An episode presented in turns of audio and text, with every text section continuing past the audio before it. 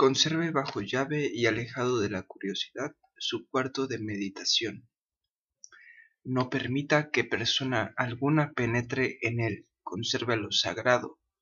Si le fuese imposible tener un cuarto destinado exclusivamente para ese propósito contemplativo y para la práctica del pranayama, disponga de una esquina de un cuarto tranquilo dedicado únicamente a tal efecto separando tal lugar con un biombo.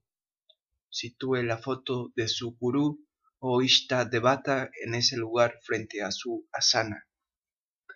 Realice diariamente el puja para el retrato, tanto física como mentalmente antes de iniciar su meditación y pranayama. Queme incienso o agarbati, varillas de incienso tenga próximos algunos libros sagrados como el Ramayana, Srimad Bhagavad Gita, Upanishads, Yoga Vasista, etc. para sus estudios diarios. Extienda una colcha plegada en cuatro y sobre ella una pieza de tela blanca y suave, o bien extienda una capa de hierba cusa. Esto será útil para una asana. Sobre ella extienda una piel de ciervo o de tigre, Siéntese sobre esta asana para la práctica del pranayama y la meditación. Se puede también levantar una plataforma de cemento y desarrollar sobre ella su asana. En tal caso los pequeños insectos, hormigas, etc. no le molestarán. Cuando se halle sentado en su asana, conserve la cabeza, el cuello y el tronco en una sola línea al hacerlo, la médula espinal que yace en la columna vertebral tendrá plena libertad. Cinco cosas son necesarias para la práctica del pranayama. Primero, un lugar bueno. Segundo, tiempo apropiado. Tercero, alimento moderado, sustancioso, liviano y nutritivo. Cuarto, práctica paciente y persistente realizada con celo y ahínco y por último la purificación de los nadis nadi sudi.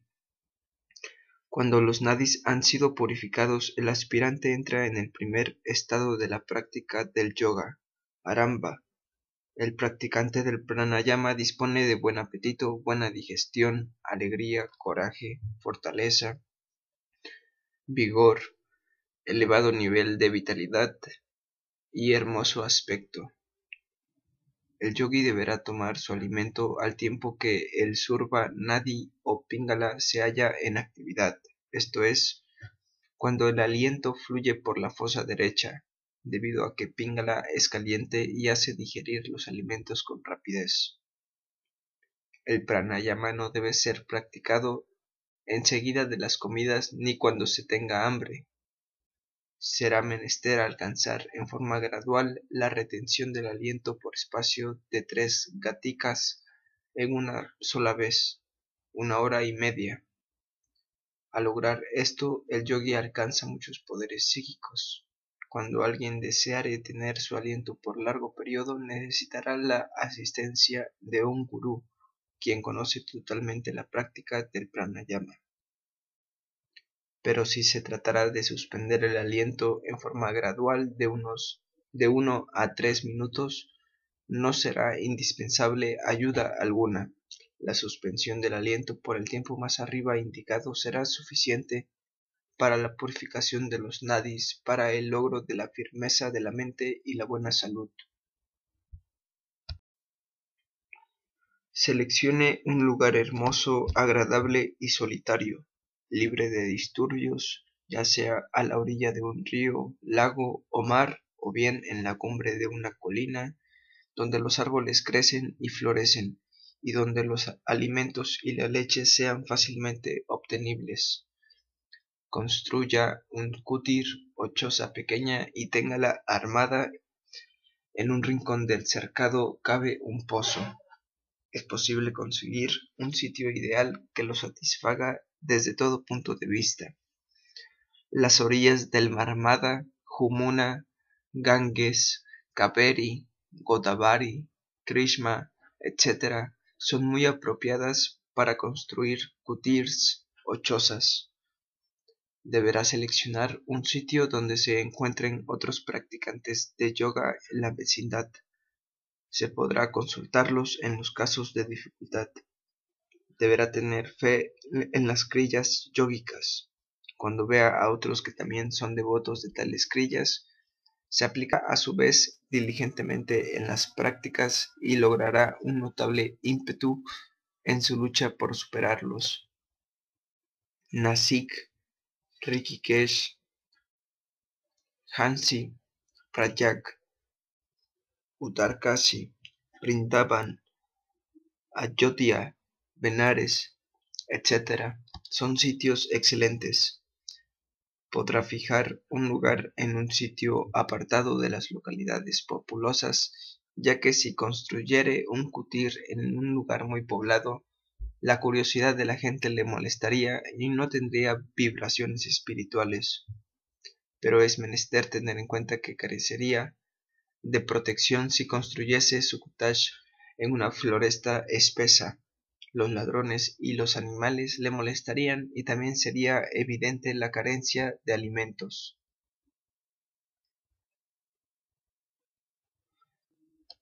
El Sueteswatara Upanishad dice, en lugar nivelado, libre de guijarros, fuego y cascotes, alegre a la vista y reparado en una cueva, protegido del viento, aplique la persona su mente en Dios. Las personas que practicaren en su casa podrán convertir una pieza en un bosque, ya que cualquier habitación solitaria cumplirá bien ese propósito.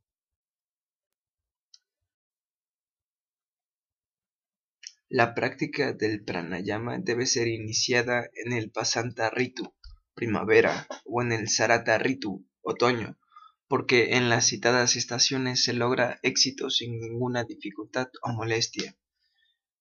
El Basanta comprende el periodo entre marzo y abril. El Sarata otoño dura desde septiembre a octubre. Durante el verano no practique pranayama por la tarde, preferiblemente hágala en las horas frías.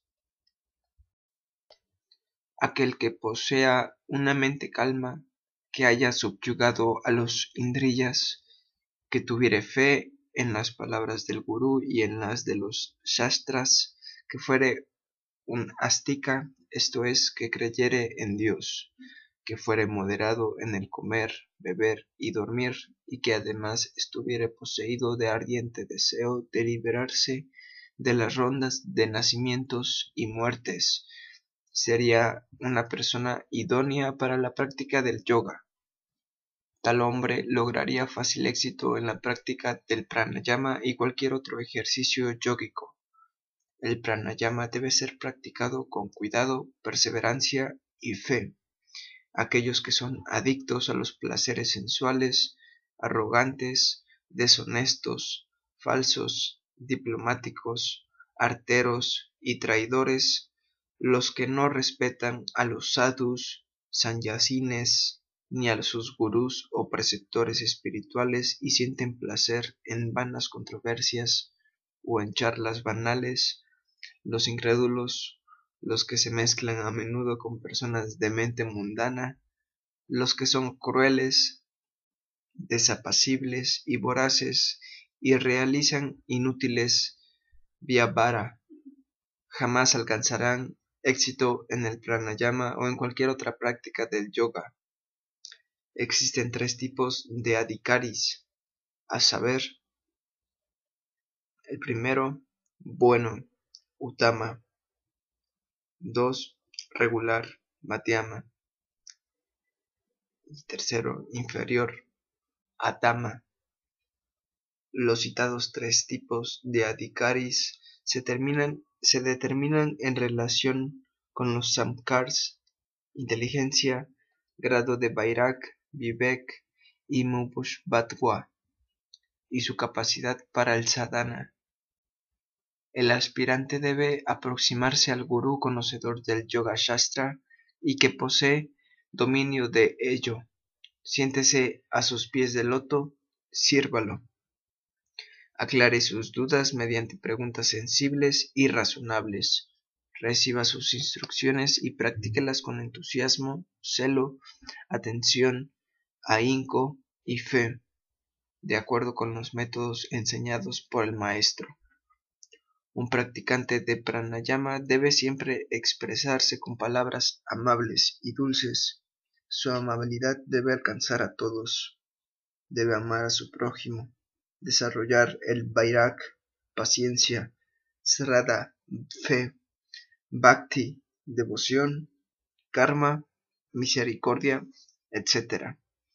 Debe observar estricto celibato al principio de la práctica se transpira abundantemente.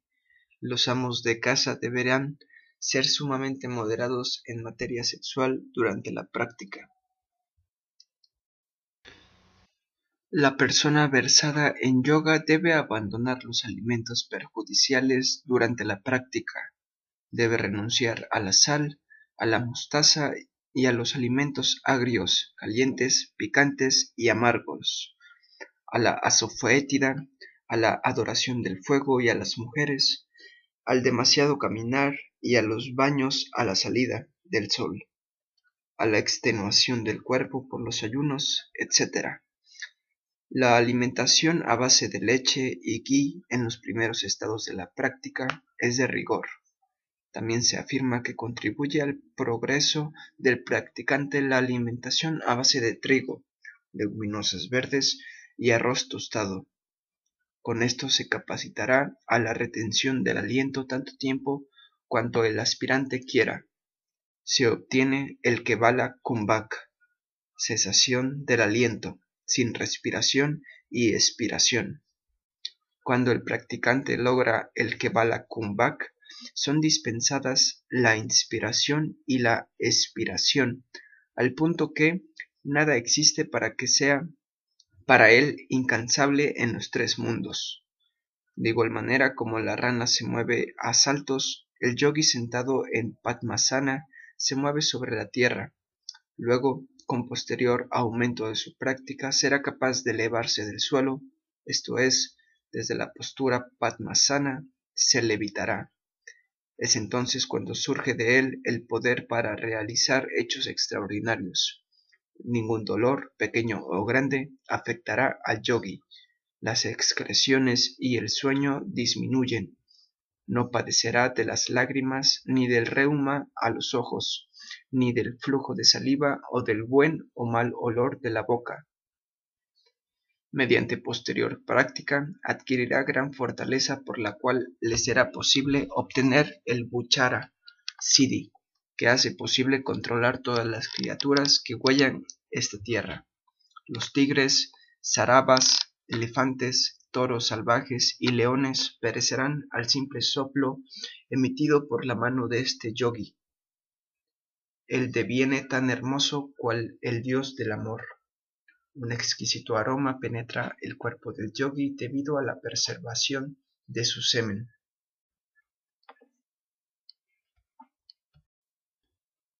El instinto a la voz introspectiva lo guiará en lo tocante a la selección de los componentes de su dieta.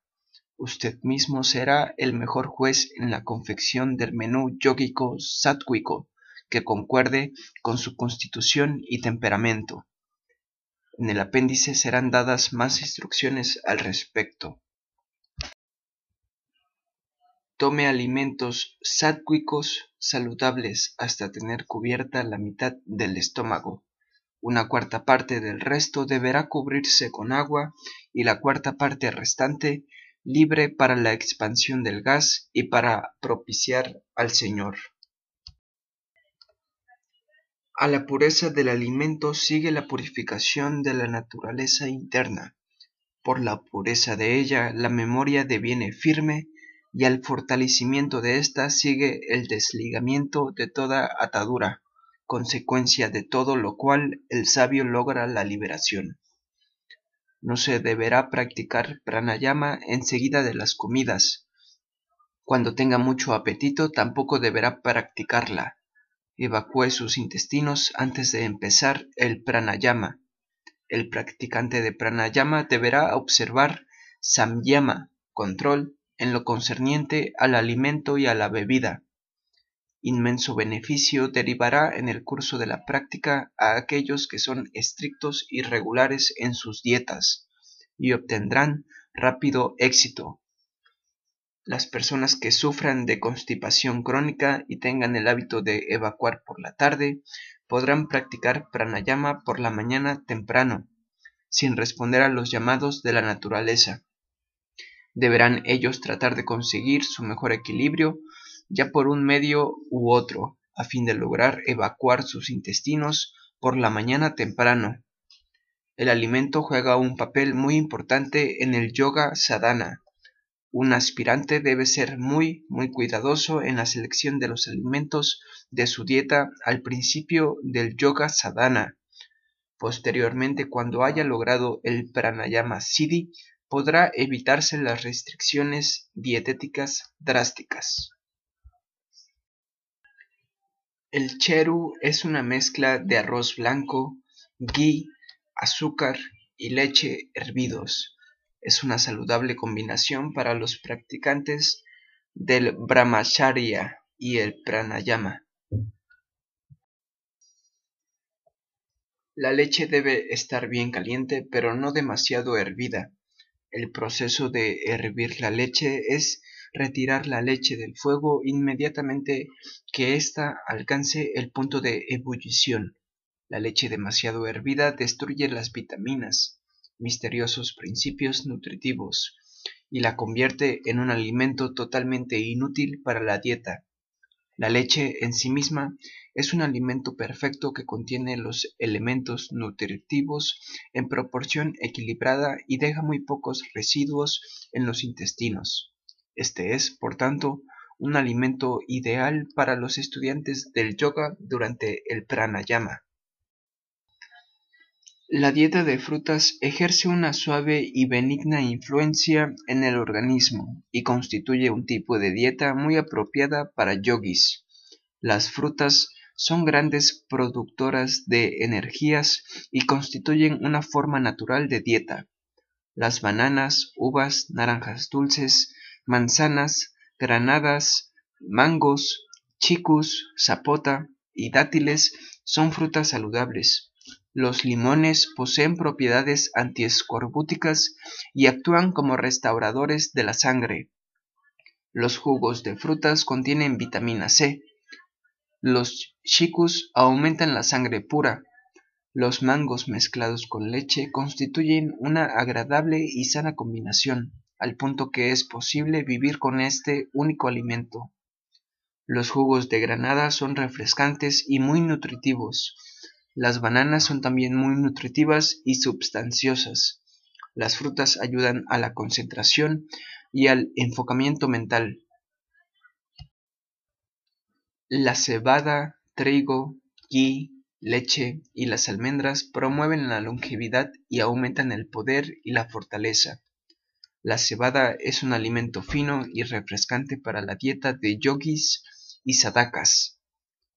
Sri Swami Narayan autor de Ect Sancta Ahuna, vive de pan y cebada y lo recomienda a sus discípulos. Se dice que el emperador Akbar vive también con cebada. Se puede consumir trigo, arroz, cebada, leche, pan, leche de vaca, ghee, azúcar, manteca, azúcar cande, miel, jengibre seco, legumbres verdes, mung dal, pancha shaka, verduras, pei pulatai, patatas, dátiles y kichdi liviano de dal verde. El kichdi es un alimento ligero y puede tomarse con agrado. Los alimentos deben ser reducidos en proporción al aumento de Ikumbak. Al principio de la práctica no debe reducirse demasiado el alimento, se debe aplicar a través de la sadhana un estricto sentido común. El turquidal puede ser consumido. El shaka pertenece a la especie de, de las espinacas Es una excelente verdura y sus suculentas hojas gruesas son hervidas y sazonadas o fritas con ghee. Sus especies son cinco, a saber, Sindil, Chakrabarti, Ponangani, Chirakirai y Bellai Charnaikirai. Se debe tomar los alimentos cuando el suryanadi o pingala actúe por la fosa nasal derecha, porque este nadi produce calor y promueve perfectamente la digestión de los alimentos. Se debe consumir pepinos, tallos de frutas comestibles, brinjal, lauki, parval y bendi, dedos de dama. Los platos sumamente sazonados, pickles, carnes, pescado, alimento agrio y congelado, tamarindos, mostaza, toda clase de aceites, asfuétida, sal, ajos, cebolla, udiaquidal, gramo negro, todas las cosas amargas, los alimentos secos, azúcar negra, vinagre, alcohol, salsa picante, curry, encurtidos, alimentos rancios, ácidos, astringentes y picantes, cosas asadas, vegetales pesados, frutas pasadas de madurez, calabazas, etc., deben ser evitados. La carne podrá producir un hombre de ciencia, pero raramente un filósofo, o yogi o tadwa yanani. Los ajos y las cebollas son peores que la carne. Todos los grupos de alimentos contienen una pequeña cantidad de sal, por lo tanto, si no se agrega sal a los alimentos, derivará en la cantidad suficiente de sal de otros grupos alimenticios. Renunciar a la sal no produce deficiencias de ácido hidrocalórico, tal como los alópatas imaginan. Renunciar a la sal no produce deficiencias en absoluto. La sal excita la pasión. Ninguna enfermedad se produce por renunciar a la sal. El Mahatma Gandhi y el Swami Yogananda renunciaron a la sal por espacio de 30 años. Tal renunciación ayuda al control de la lengua y por ende al de la mente, con el consiguiente desarrollo del poder de la voluntad.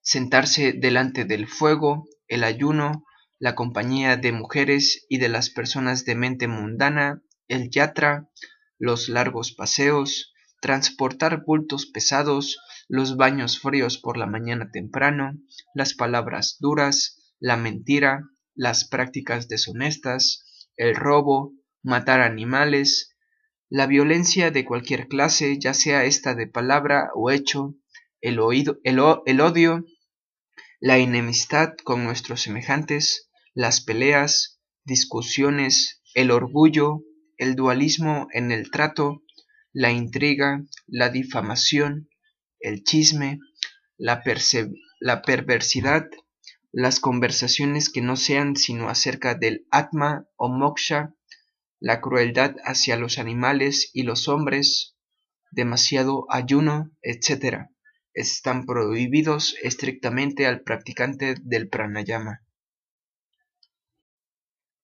El estudiante de pranayama debe construir una hermosa habitación o kutir que tenga una pequeña abertura pero sin que haya ninguna rajadura la expresada habitación deberá empastarse con boñiga o con cemento blanco, mantenérsela libre de insectos y ser barrida con escoba todos los días. En ella se deberá quemar diariamente resinas a fin de mantenerla perfumada. En ese lugar purificado deberá establecer su asiento ni demasiado alto ni demasiado bajo, tapizado el suelo con una cubierta de lana y piel de ciervo y esparcida en la estera hierba cusa. Allí adoptará el sabio la postura del loto y plegando sus manos en actitud respetuosa y con el cuerpo bien firme, saludará a sus deidades tutelares y a Sri Ganesh, repitiendo Om Sri Ganeshaya Mama. Recién entonces deberá iniciar la práctica del pranayama. Se denomina un matra al tiempo empleado en contemplar una vuelta de la rodilla con la palma de la mano, realizada ésta ni muy lenta ni muy rápida, con castañeo de los dedos una vez. Cada tiempo unidad se llama un matra. Se considera algunas veces como el periodo de un matra el tiempo que demanda el parpadeo de los ojos. También se considera como un matra al tiempo ocupado en una respiración normal, al que se emplea en la pronunciación del monosílabo om, considerándose a este último como muy conveniente al punto que muchos estudiantes adoptan en sus prácticas este tiempo unidad. Esta postura es conocida también con el nombre de Kamalasana. Kamala significa loto. Cuando la asana es ejecutada presenta el aspecto de loto, de ahí el nombre Padmasana. Entre las cuatro posturas prescriptas para el japa y la dhyana se considera a la Padmasana como en primer grado y como la mejor asana para la contemplación. Los rishis, Geranda, Sandilaya y otros tenían en elevado concepto a esta asana. Esta postura es altamente apropiada para amos de casa y aún las señoras pueden sentarse en ella. La Padmasana es apropiada para personas delgadas y jóvenes. Siéntese sobre el piso y extienda las piernas hacia adelante. Coloque después el pie derecho sobre el muslo izquierdo y el pie izquierdo sobre el muslo derecho. Coloque las manos sobre las rodillas. Se puede entrelazar los dedos en forma de cerrojo y colocar las manos así dispuestas sobre el tobillo izquierdo, siendo esto muy conveniente para algunas personas o bien se puede colocar la mano izquierda sobre la rodilla izquierda y la mano derecha sobre la rodilla derecha, con las palmas mirando hacia arriba y con el dedo índice tocando la parte media del pulgar. Chin Mudra. Sigue en importancia a la Padmasana la Siddhasana. Algunos hay que elogian esta asana al punto de considerarla superior a la Padmasana para el propósito de la diana contemplación. Si se lograre el dominio sobre esta asana, se adquirirían muchos siddhis. Muchos siddhas de antaño, yogis perfectos, la practicaron. Por ello se le llama siddhasana. Las personas gruesas, con muslos muy desarrollados, pueden practicar esta asana con facilidad. En suma, la siddhasana es es para algunas personas mejor que la padmasana. Los jóvenes brahmacharis que pujan por mantenerse en celibato deben practicarla. La asana no es apta para las señoras. La técnica reside en situar el talón izquierdo en el ano o guda, la abertura terminal del canal alimenticio o tubo digestivo.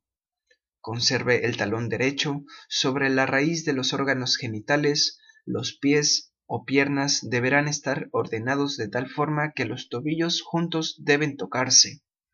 Las manos deberán estar situadas como en la Padmasana.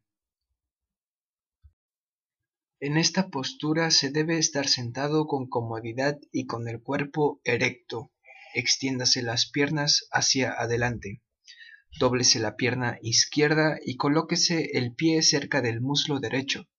Similarmente, dóblese la pierna derecha e impúlsese al pie en el espacio comprendido entre el muslo y la pantorrilla. A esta altura del ejercicio se encontrará que los dos pies se hallan entre los dos muslos y las pantorrillas. La postura es muy confortable para la meditación.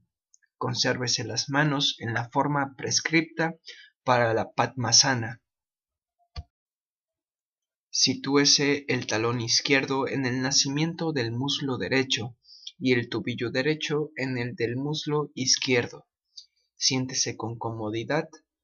No se debe inclinar sobre la izquierda o la derecha. Esta postura se denomina samasana.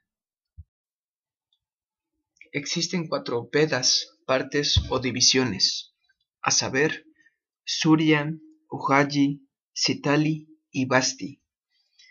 El inmaculado yogi deberá practicar las tres bandas mediante esos cuatro caminos, así que el kumbhak se halle próximo a su realización. La primera es llamada Mula Banda, la segunda Udiyama y la tercera Jalandhara, cuya naturaleza descubriremos más adelante.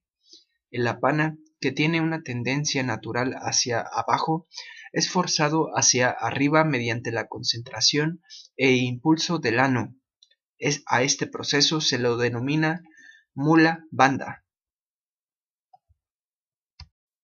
Cuando el apana es impulsado hacia arriba y alcanza la esfera de Agni, fuego, la llama de éste crece notablemente avivada por Vayu. El Agni y el apana se unifican con el prana en un estado caliente. Mediante este Agni, el cual es muy ardiente, surge en el cuerpo la llama del fuego que despierta al adormecido Kundalini. En este momento el kundalini produce un sonido sibilante, se erecta cual si fuese una serpiente asusada por un palo y penetra en el agujero del Brahmanadi, Sushumna. Por la razón expuesta, el yogi debe practicar diariamente la mula banda. La udiyama tiene que ser practicada al final del kumbhak y al principio de la respiración. Los yogis denominan a esta banda Udiyama debido a que el prana Udiyate hace elevar al Sushumna. Estos, sentados en la postura Bajara y sosteniendo firmemente los dos dedos mayores de los pies con las dos manos, arrimadas estas a los tobillos, deberán gradualmente elevar hacia lo alto al Tana, hilo o Nadi, el Nadi Saraswati, ubicado en el lado oeste de Udara, la parte superior del abdomen sobre el ombligo, luego hasta el corazón y luego hasta el cuello. Cuando el prana alcanza el sandhi, unión del ombligo, disipa lentamente las enfermedades de este punto. Por lo expuesto, lo que acontece debe ser practicado perfectamente. La banda llamada, llamada tiene que ser practicada al final del Purak. La misma se realiza mediante la concentración del cuello y constituye un impedimento para el pasaje de Bayu hacia arriba.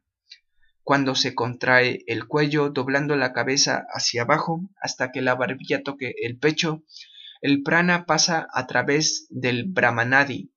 El yogi, ubicado en la postura más arriba mencionada, debe aguijonear al Saraswati y controlar el prana.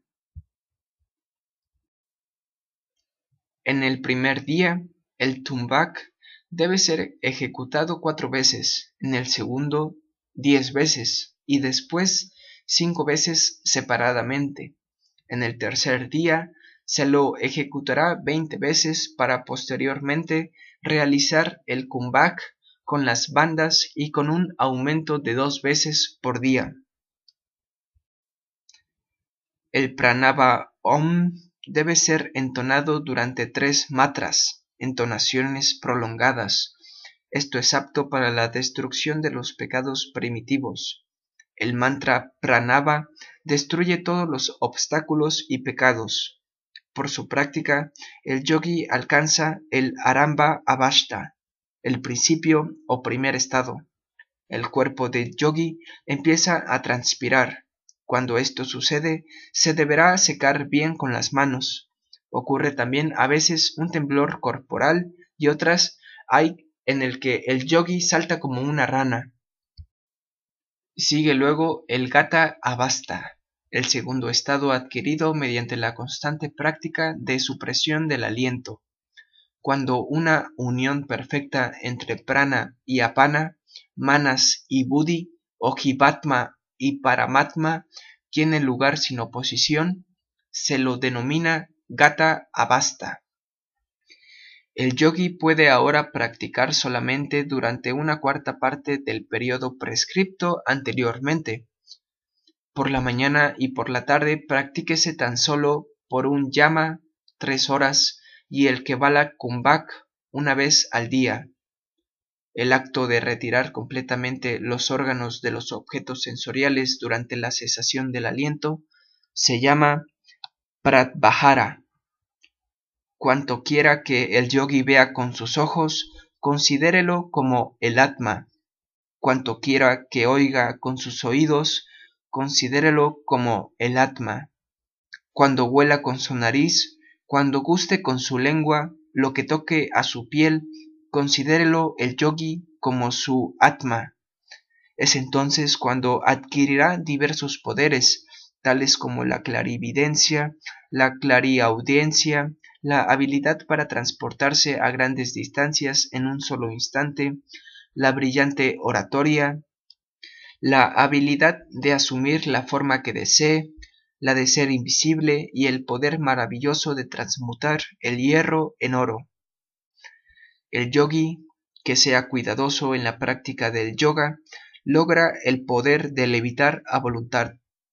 Pero es precisamente en ese momento cuando el sabio yogi debe pensar que esos poderes son obstáculos enormes para el logro del yoga y por tanto nunca deberá deleitarse o recurrir a ellos. Los yogis no deben, no deben ejercitar esos poderes delante de personas, cualesquiera que sean éstas. Deben vivir en el mundo como el común de la gente, a fin de conservar esos poderes bien ocultos. Es indudable que sus discípulos les harán frecuentes preguntas a fin de que exhiban esos poderes, guiados por la curiosidad que imprimen sus deseos. La persona que se halla ligada a sus deberes impuestos por el mundo olvida la práctica del yoga. Por tanto, el practicante no deberá hacer durante el día y la noche ninguna otra cosa que yoga, sin olvidar las palabras de su gurú. De este modo, el que se hallare ligado constantemente a las prácticas yógicas pasará el estado gata, Nada se gana con inútiles compañías con personas de mentes mundanas. De ahí la necesidad de apartarse con gran esfuerzo de las malas compañías y practicar el yoga. Entonces, al impulso de esa práctica constante, el parichaya abasta, el tercer estado es logrado. El Vayu o aliento mediante ardua práctica juntamente con Agni y mediante ininterrumpida meditación penetra en el Sushumna. Cuando el Chitta de alguien entra en el Sushumna junto con el Prana, alcanza el más elevado sitial en la cabeza, y cuando el yogi, por la práctica del yoga, adquiere el poder de la acción, Kriya Shakti, y penetra los seis chakras, alcanza la segura condición del parichaya, y entonces, en verdad, ve el triple efecto de karma. Por tanto, destruya el yogi la multitud de karmas mediante el pranava om. Que cumpla el yogi el kaya viuda, el místico proceso de ordenación de los diversos skandhas del cuerpo, a fin de extinguir sus karmas previos y la consiguiente necesidad de un nuevo renacimiento. En tal momento, practique el gran yogi las quíntuples dharanas o formas de concentración por cuyo medio ejercerá comando sobre los cinco elementos, disipando el temor a las injurias, cualquiera que sea su procedencia. Este es el cuarto estado del pranayama. Mediante graduada práctica, el yogi alcanza el nishpati avasta, o estado de completa perfección, y al destruir todas las semillas del karma bebe el néctar de la inmortalidad. Ya no sentirá ni hambre ni sed, ni el sueño ni el desfallecimiento, logrando la más absoluta independencia podrá moverse donde quiera desee. No renacerá jamás, se liberará de las enfermedades, la decadencia y la vejez y gozará de la felicidad del samadhi. No necesitará ya ninguna práctica yógica. Cuando el habilidoso y tranquilo yogi pueda beber el prana vayu colocado la lengua en la raíz del paladar, conocerá entonces las leyes de acción de prana y apana y devendrá con, con merecimientos para la liberación. El estudiante de yoga experimentará automáticamente todas esas abastas, una tras otra, así que avance en su práctica regular y sistemática. Un estudiante impaciente no podrá experimentar ninguna de esas abastas con prácticas ocasionales. Será menester una estricta observancia de la mitahara y la brahmacharya. La regulación del aliento o el control del prana es la detención de la inhalación y la expiración que sigue después de asegurada la firmeza de la postura o asiento. Esta es la definición del pranayama que encontramos en la Yoga Sutra de Patanjali, capítulo 2, Sutra 49. Swasa significa aliento inspiratorio y praswasa aliento expiratorio. El practicante deberá emprender la práctica del pranayama después de haber logrado firmeza en su asana, asiento, si se lograre sentarse en una asana sin interrupción durante tres horas, se lograría dominio de la asana. Si fuese posible sentarse por media hora, se podría emprender la práctica del pranayama, al punto que difícilmente sería posible progreso espiritual alguno sin la práctica del pranayama. Prana es vyashti, cuando se relaciona con el individuo, la suma total de la energía cósmica o cósmico prana es Iranyagarbha, el cual es conocido como el huevo de oro flotante. Iranyagarbha es Samasti prana. Un fósforo es Vyasti simple. Una caja, una caja de fósforos es Samasti. Un simple árbol de mangos es Vyasti. La totalidad de los bosques de mangos es samasti. La energía en el cuerpo es prana. Por el control del movimiento de los pulmones u órganos respiratorios se puede controlar el prana que vibra dentro de ellos.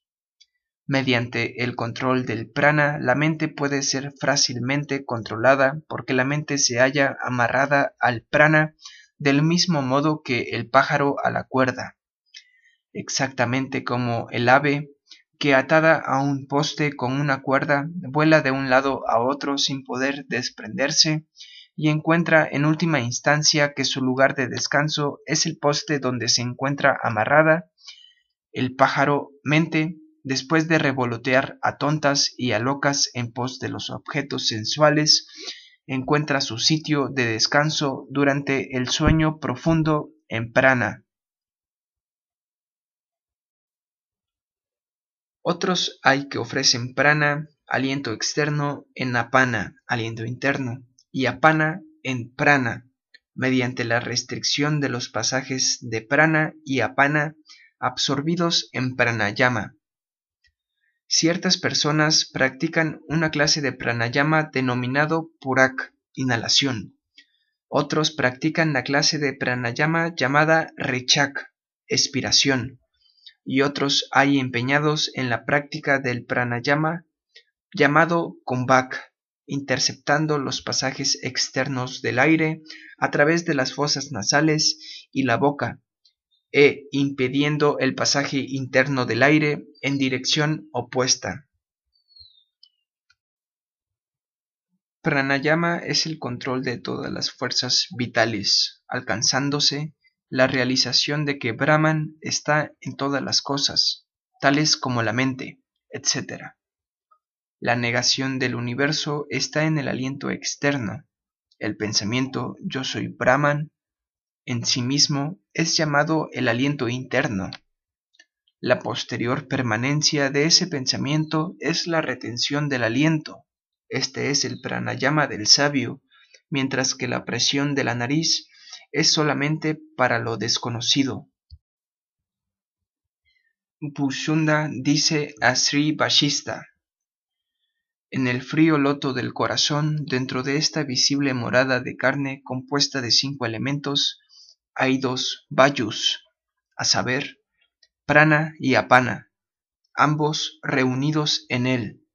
Para aquellos que huellan el sendero de esos dos vayus en forma suave y sin el menor esfuerzo, el sol y la luna estarán en el acasa del corazón y llevarán su tabernáculo de carne.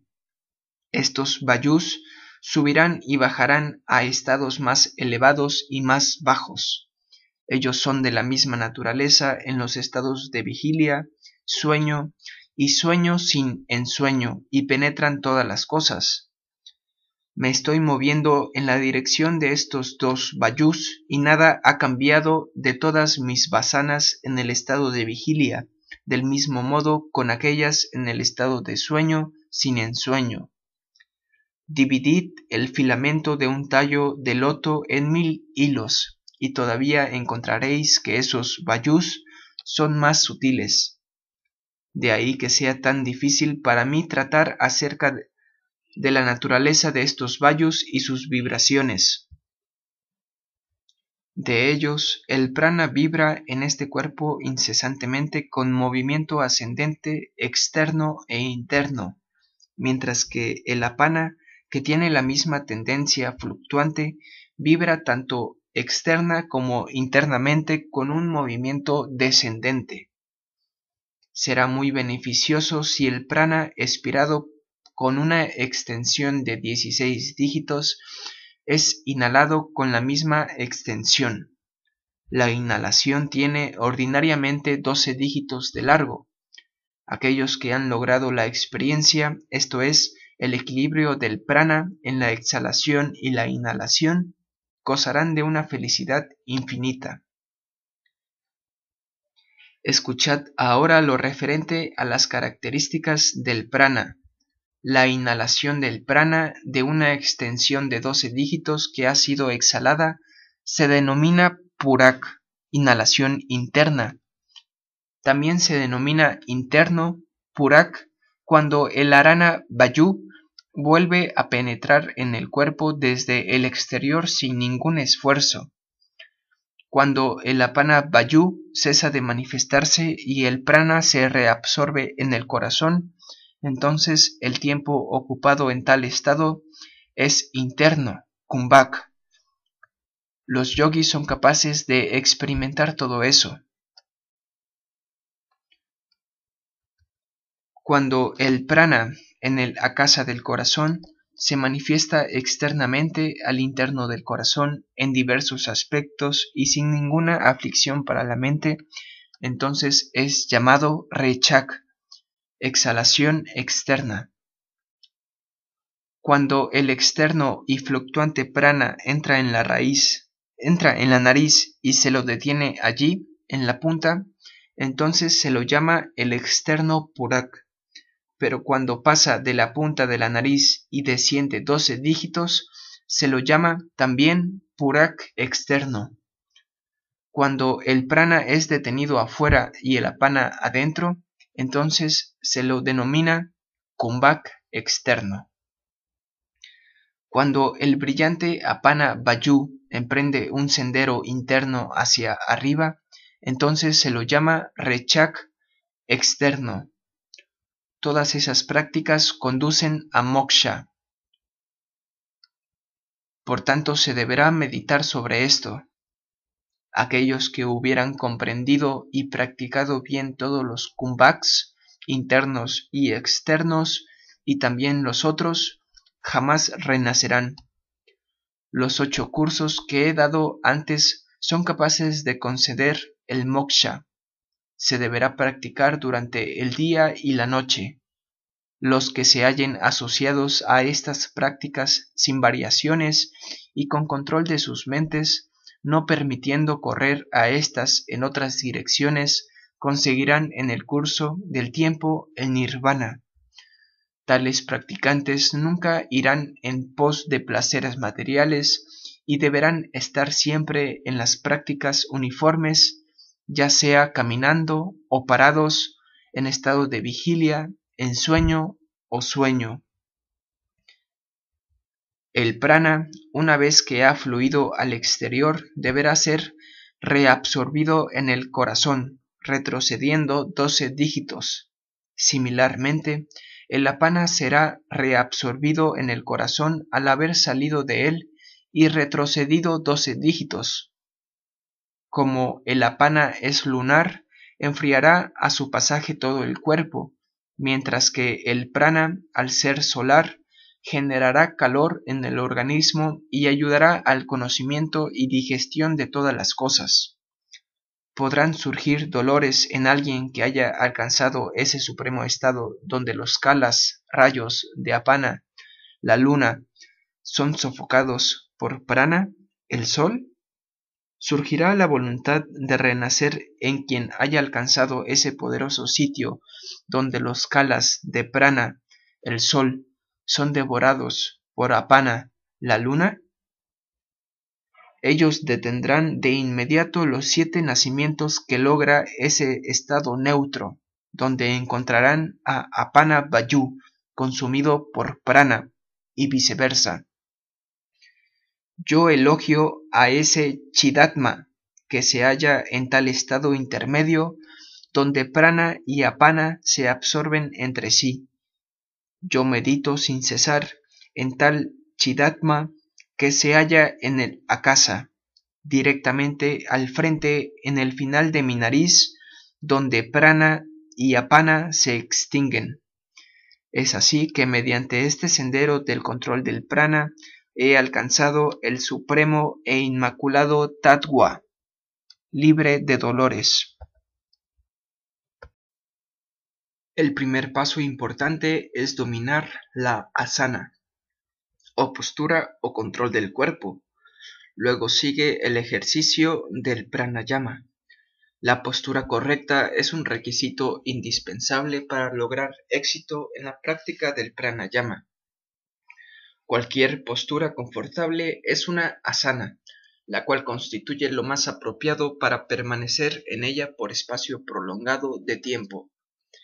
El pecho, cuello y cabeza deberán mantenerse en línea vertical. No se debe inclinar el cuerpo ni hacia adelante ni hacia los costados, esto es, ni hacia la derecha ni a la izquierda. Debe evitarse estar en la postura con el cuerpo encorvado y el colapso corporal.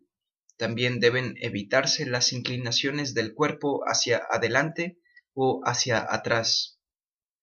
Las personas gruesas encontrarán dificultad en la práctica de la Padmasana o postura del loto. Ellos podrán sentarse en la confortable postura Sukha Asana o en la Siddhasana, postura perfecta. Cabe destacar que en la práctica del pranayama no será necesario esperar hasta que se logre el dominio de la asana. Practíquese asana y paulatinamente se podrá practicar también el pranayama. En el transcurso del tiempo se adquirirá perfección en ambos ejercicios. El pranayama puede ser practicado sentándose bien erecto en un sillón.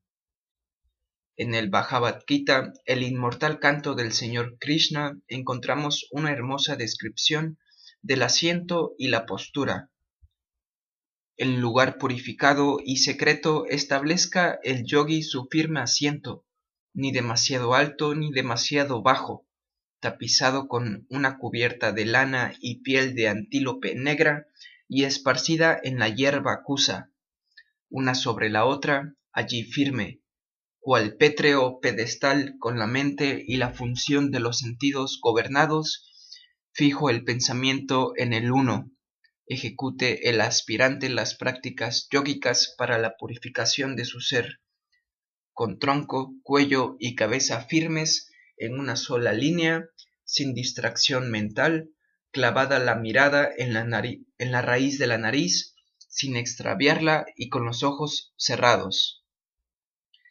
Pranayama es el control del prana, y de las fuerzas vitales del cuerpo.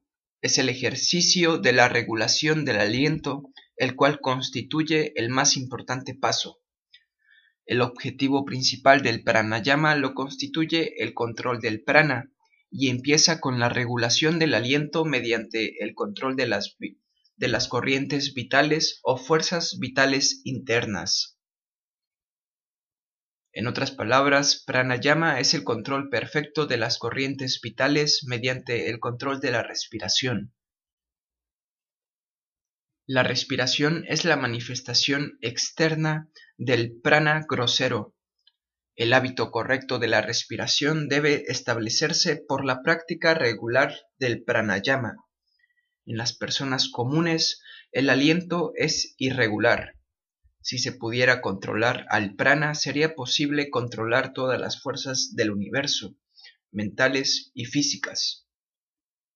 El yogi puede también ejercer control sobre el omnipresente poder manifestado en el cual todas las energías tienen su origen, ya que se relacionan con el magnetismo, la electricidad, la gravitación, la cohesión, las corrientes nerviosas, las fuerzas vitales y las vibraciones del pensamiento, en suma, la totalidad de las fuerzas del universo físicas y mentales.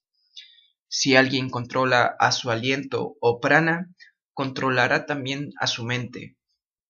El que haya controlado a su mente habrá controlado también a su aliento, al punto que si uno de ellos fuese suspendido, el otro quedará también en suspenso. Si la mente y el prana fuesen controlados, se lograría la liberación de las rondas de nacimiento y muerte, alcanzándose la inmortalidad. Existe una estrecha relación entre la mente, el prana y el semen. Si se controla la energía seminal, la mente y el prana estarán a su vez controlados. El que practicare pranayama poseerá buen partido, alegría, bello aspecto, fortaleza, coraje, entusiasmo, elevado nivel de salud, vigor, vitalidad y excelente concentración mental. Un yogi mide el espacio de su vida no por el número de años, sino por el número de respiraciones. Se puede tomar cierta cantidad de energía o prana del aire atmosférico mediante el acto de la respiración. La capacidad vital es, aquella demostrada por la mayor cantidad de aire que un hombre puede inhalar después de la mayor expiración posible. El hombre realiza 15 respiraciones por minutos. El número total de respiraciones durante un día alcanza a 21.600. Se considera al pranayama como prolongado o sutil de acuerdo con sus tres componentes, externo, interno y sostenido. Los procesos de la retención son modificados por las regulaciones de espacio, tiempo y número. Se denomina rechak al acto de la expiración del aliento, primera clase de pranayama. Llámese purak al acto inspiratorio del aliento, segunda clase de pranayama. Y kumbhak al acto de suspensión del aliento, tercera clase de pranayama.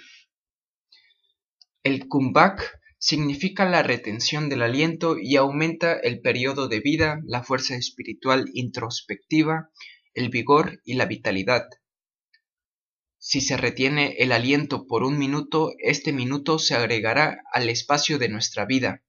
Los yogis, al conducir el aliento hasta el Brahmarandra, en el tope de la cabeza, y conservándolo allí, desafían al Señor de la muerte, llama y conquistan a ésta.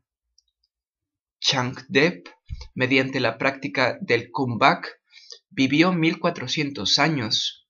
Tal como decimos más arriba, cada uno de los movimientos del pranayama, esto es rechak, purak y kumbhak, son regulados por espacio, tiempo y número.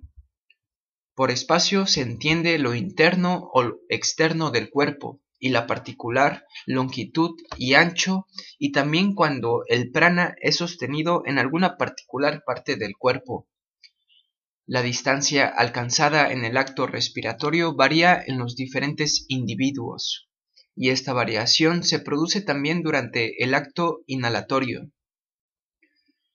La longitud del aliento varía de acuerdo con el tatwa predominante y alcanza respectivamente 12, 16, 4, 8 y 0 dedos de ancho en relación con los tatwas Prithvi, Apas, Tejas y Vayu o Akasa, tierra, agua, fuego, aire o éter. Este aliento es externo durante la expiración o interno durante la inhalación. Tiempo significa la duración de cada aliento, generalmente contado, contados por matras, tiempo que corresponde a un segundo. Matra significa medida. También se significa por tiempo la duración del prana fijado en un particular centro o parte. El número se refiere a la cantidad de pranayamas ejecutados. Los estudiantes de yoga deben alcanzar lentamente y en una sola postura 80 pranayamas. Se deberán realizar cuatro de estas posturas por día, por la mañana, al mediodía, por la tarde y a medianoche, o a las 21 horas, con lo que se totalizarán 320 pranayamas diarios. El efecto o fruto proveniente del pranayama es el utgata o el despertar del adormecido kundalini. El principal objetivo eh, del, pranayama consiste en la unión del prana con el apana para conducir luego a este unificado prana-apana lentamente hacia la cabeza.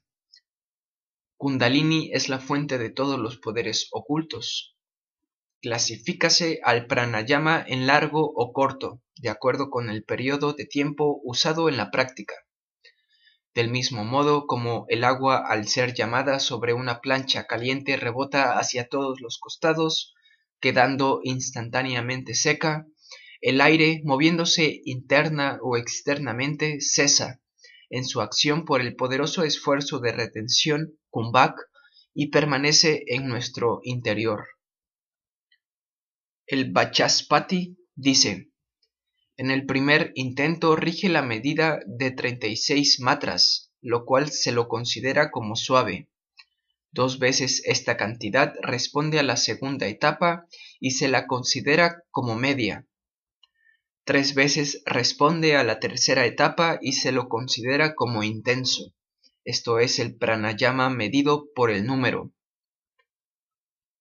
El lugar de la exhalación yace dentro de las doce ángulas pulgadas de la punta de la nariz. Esto puede ser hallado mediante el uso de una caña o pieza de algodón. El lugar de la inhalación comprende desde la cabeza hasta la planta de los pies. Esto deberá ser hallado mediante la sensación similar producida por una hormiga.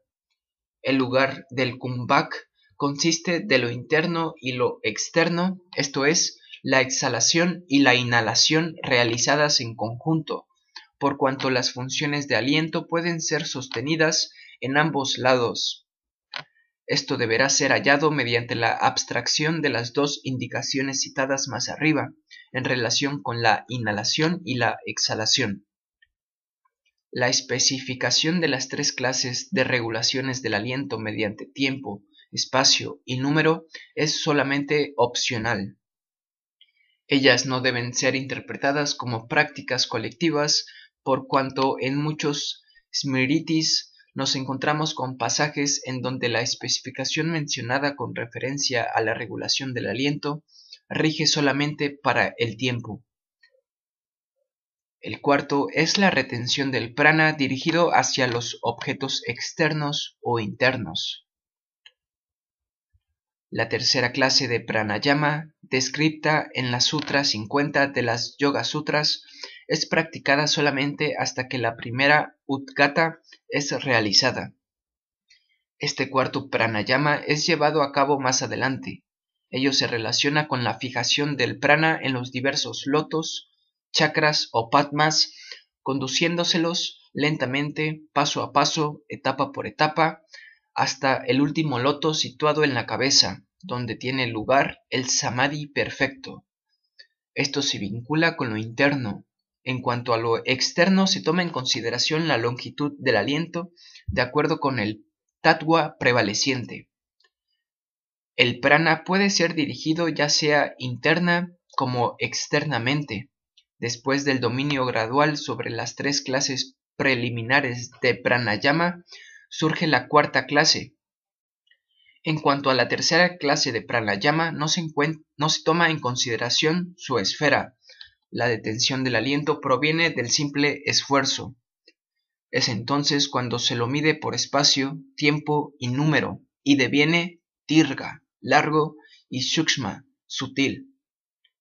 No obstante, en la cuarta variedad, las esferas relativas a la exhalación e inhalación son determinadas.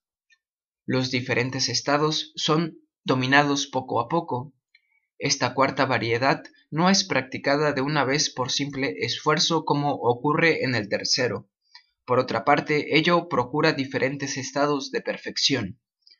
Cabe destacar que después de haberse logrado el dominio de un estado, se emprende la práctica del siguiente, lo que significa que uno sigue en sucesión del otro.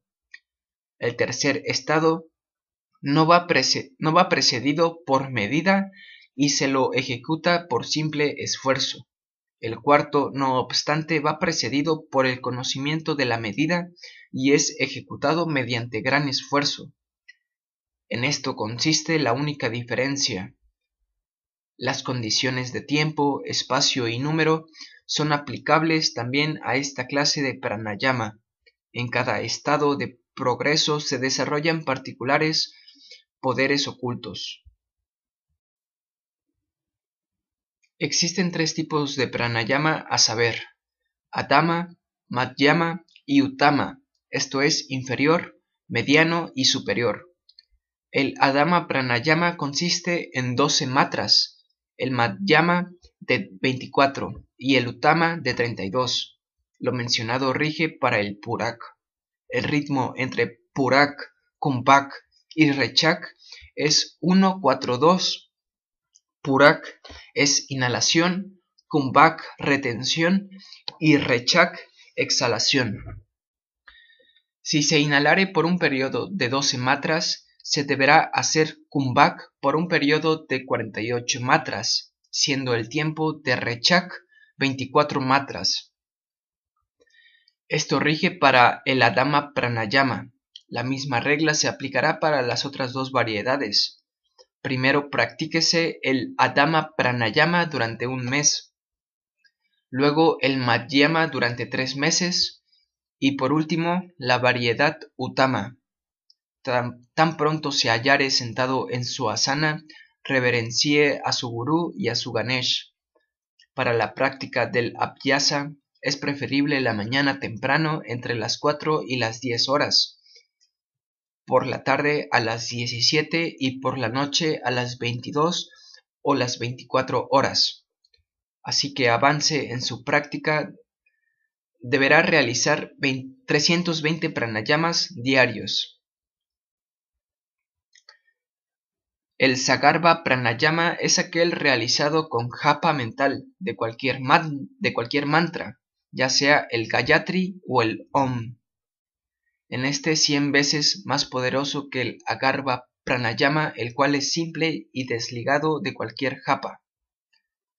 El pranayama siddhi depende de la intensidad del esfuerzo realizado por el practicante. Un estudiante fervoso y entusiasta con parama, utasha, sahasa y tiridata, celo, alegría y tenacidad, puede alcanzar al siddhi perfección dentro de los seis meses, mientras que un practicante superficial con tandra y aslaya, indolente y perezoso, no logrará progreso alguno aún después de ocho o diez años. Persevere, tenga paciencia, fe, confianza, expectación, interés y atención. El éxito será suyo. Nunca desespere.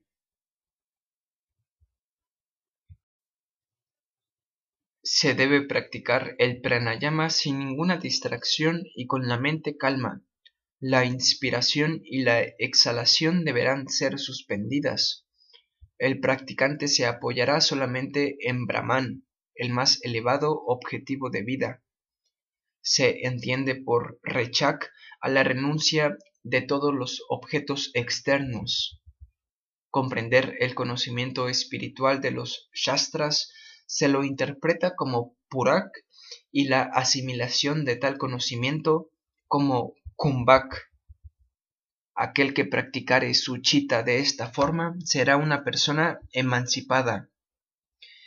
En cuanto a esto no existe duda alguna. Es mediante el kumbhak que la mente estará siempre elevada y por el kumbhak solamente se estará colmado introspectivamente al punto que, tan solo por el kumbhak, alcanzaremos el dominio del kumbhak.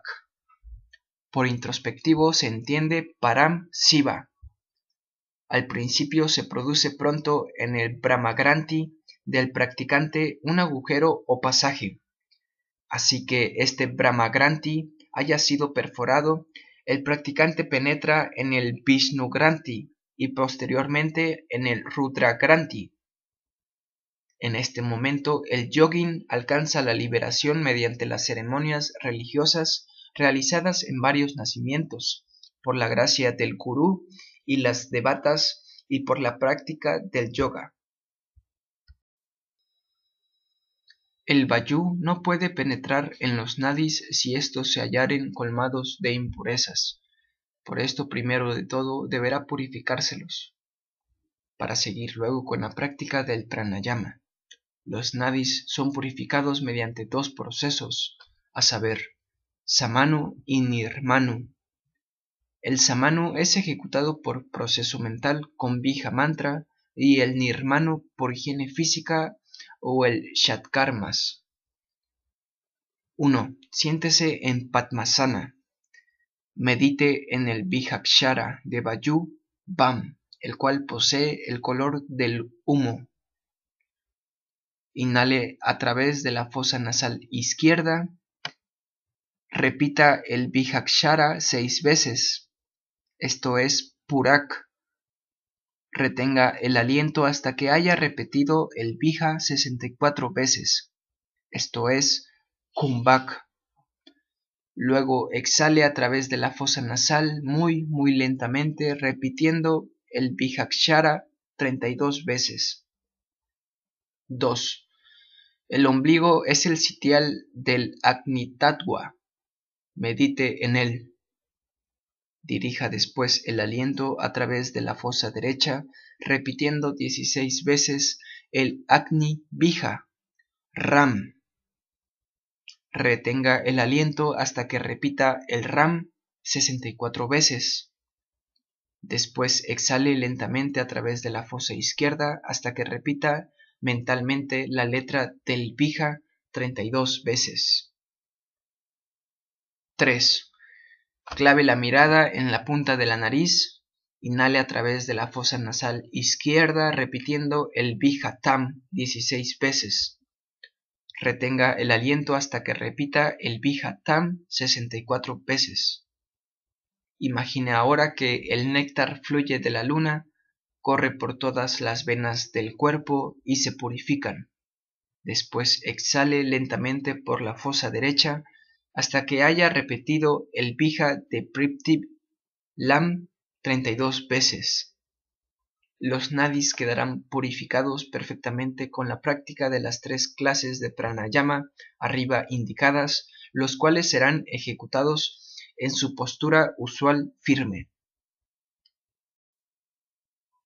En el Ishwar Gita se considera lo referente al mantra para la repetición durante la práctica del pranayama.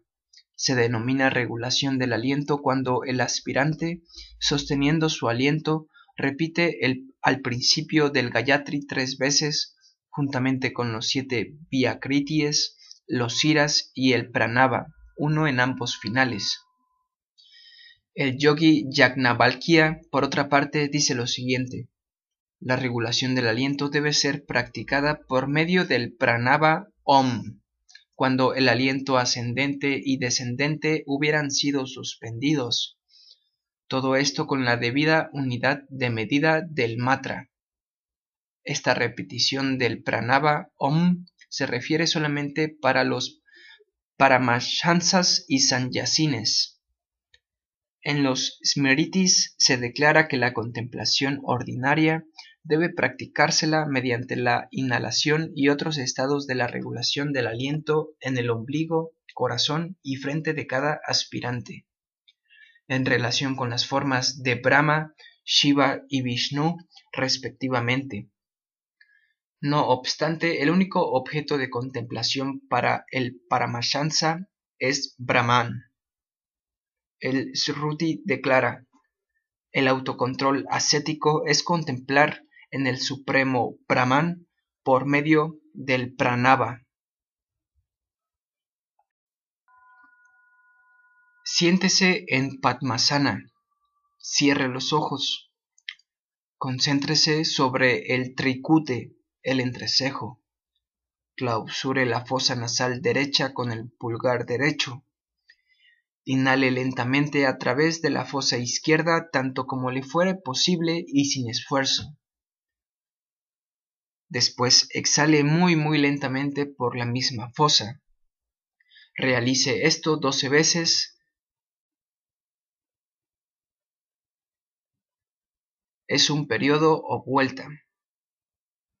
Después inhale por la fosa derecha clausurando la fosa izquierda con el dedo anular derecho y los meñiques y exhale muy lentamente a través de la misma fosa, repitiendo el ejercicio 12 veces. Esto es una vuelta. No haga sonido alguno durante la inhalación y la exhalación. Repita el Ishta mantra durante la práctica. Ejecute dos vueltas en la segunda semana y tres en la tercera. Al finalizar una vuelta descanse dos minutos. Si al finalizar una vuelta ejecutare algunas respiraciones normales, se hallará suficientemente fresco para emprender la vuelta siguiente. En este ejercicio no hay comeback. Se podrá aumentar el número de vueltas de acuerdo con su fortaleza y capacidad. Inhale a través de las dos fosas lenta y suavemente. No retenga el aliento. Exhale lentamente. Haga esto 12 veces. Esto constituye una vuelta podrá hacer siempre de acuerdo con su fortaleza y capacidad dos o tres vueltas. Siéntese en su asana. Clausure la fosa derecha con el pulgar derecho. Inhale lentamente a través de la fosa izquierda. Clausure esta con el anular derecho y los meñiques y abra la fosa derecha quitando el pulgar derecho. Exhale muy lentamente por la fosa derecha. Después, dirija el aire por la fosa derecha tanto como le fuere posible con confort y exhale a través de la fosa izquierda quitando el anular derecho y los meñiques. En este pranayama no hay kumbhak. Repita el proceso 12 veces, lo que constituye una vuelta.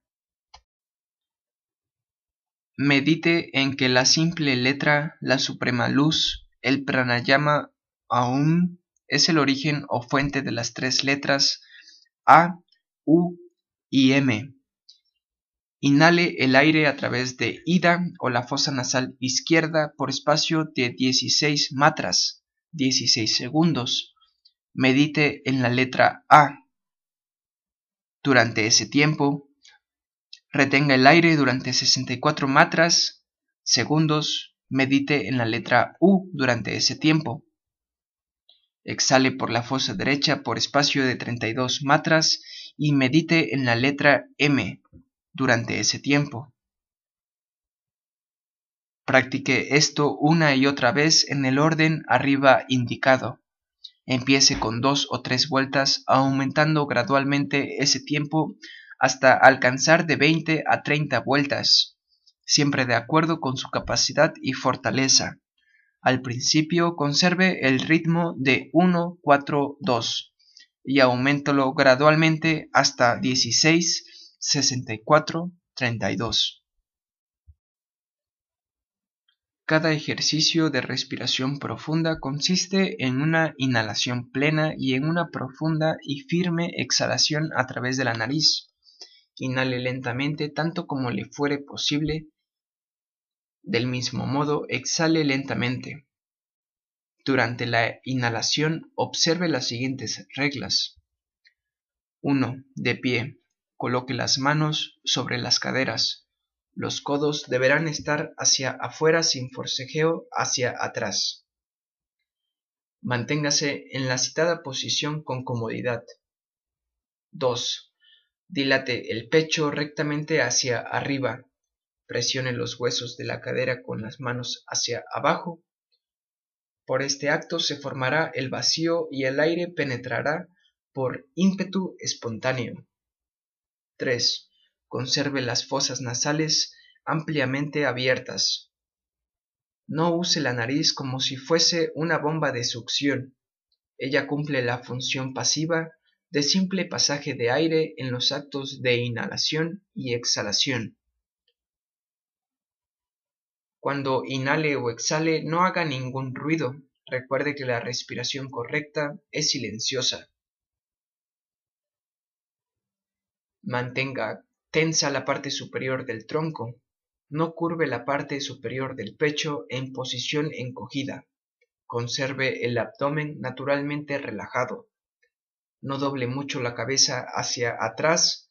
No impulse el abdomen hacia adentro no fuerce los hombros hacia atrás, sino más bien aligérelos hacia arriba. Durante la exhalación observe cuidadosamente las siguientes reglas. 1. Permita a las costillas y a la parte superior del tronco reprimirse gradualmente. 2.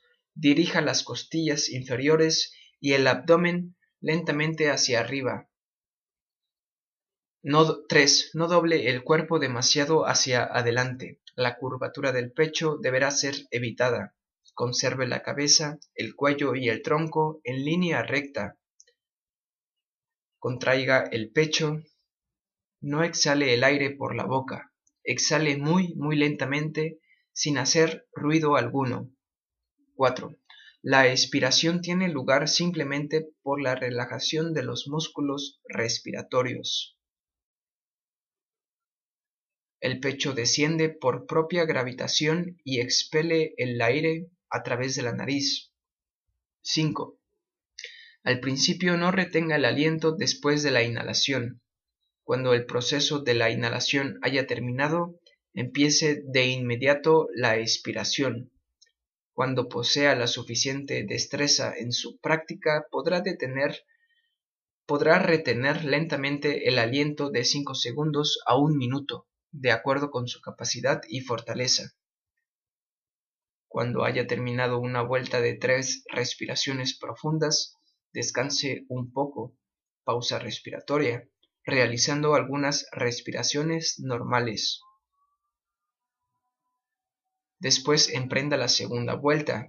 Durante la pausa permanezca de pie en posición cómoda con las manos en las caderas. El número de vueltas puede ser fijado de acuerdo con la capacidad del practicante. Haga dos o tres vueltas y aumente luego una vuelta por semana. La respiración profunda es solamente una variedad del pranayama. Kapala es una palabra sánscrita que significa cráneo y bati brillar. Por tanto, el término Kapalabhati significa un ejercicio que hace brillar el cráneo. Esta crilla purifica el cráneo y por tal razón corresponde a uno de los Shat Karmas, seis procesos purificatorios del Hatha Yoga. Siéntese en Padmasana. Conserve las manos sobre las rodillas. Cierre los ojos. Ejecute Purak y Rechak con rapidez.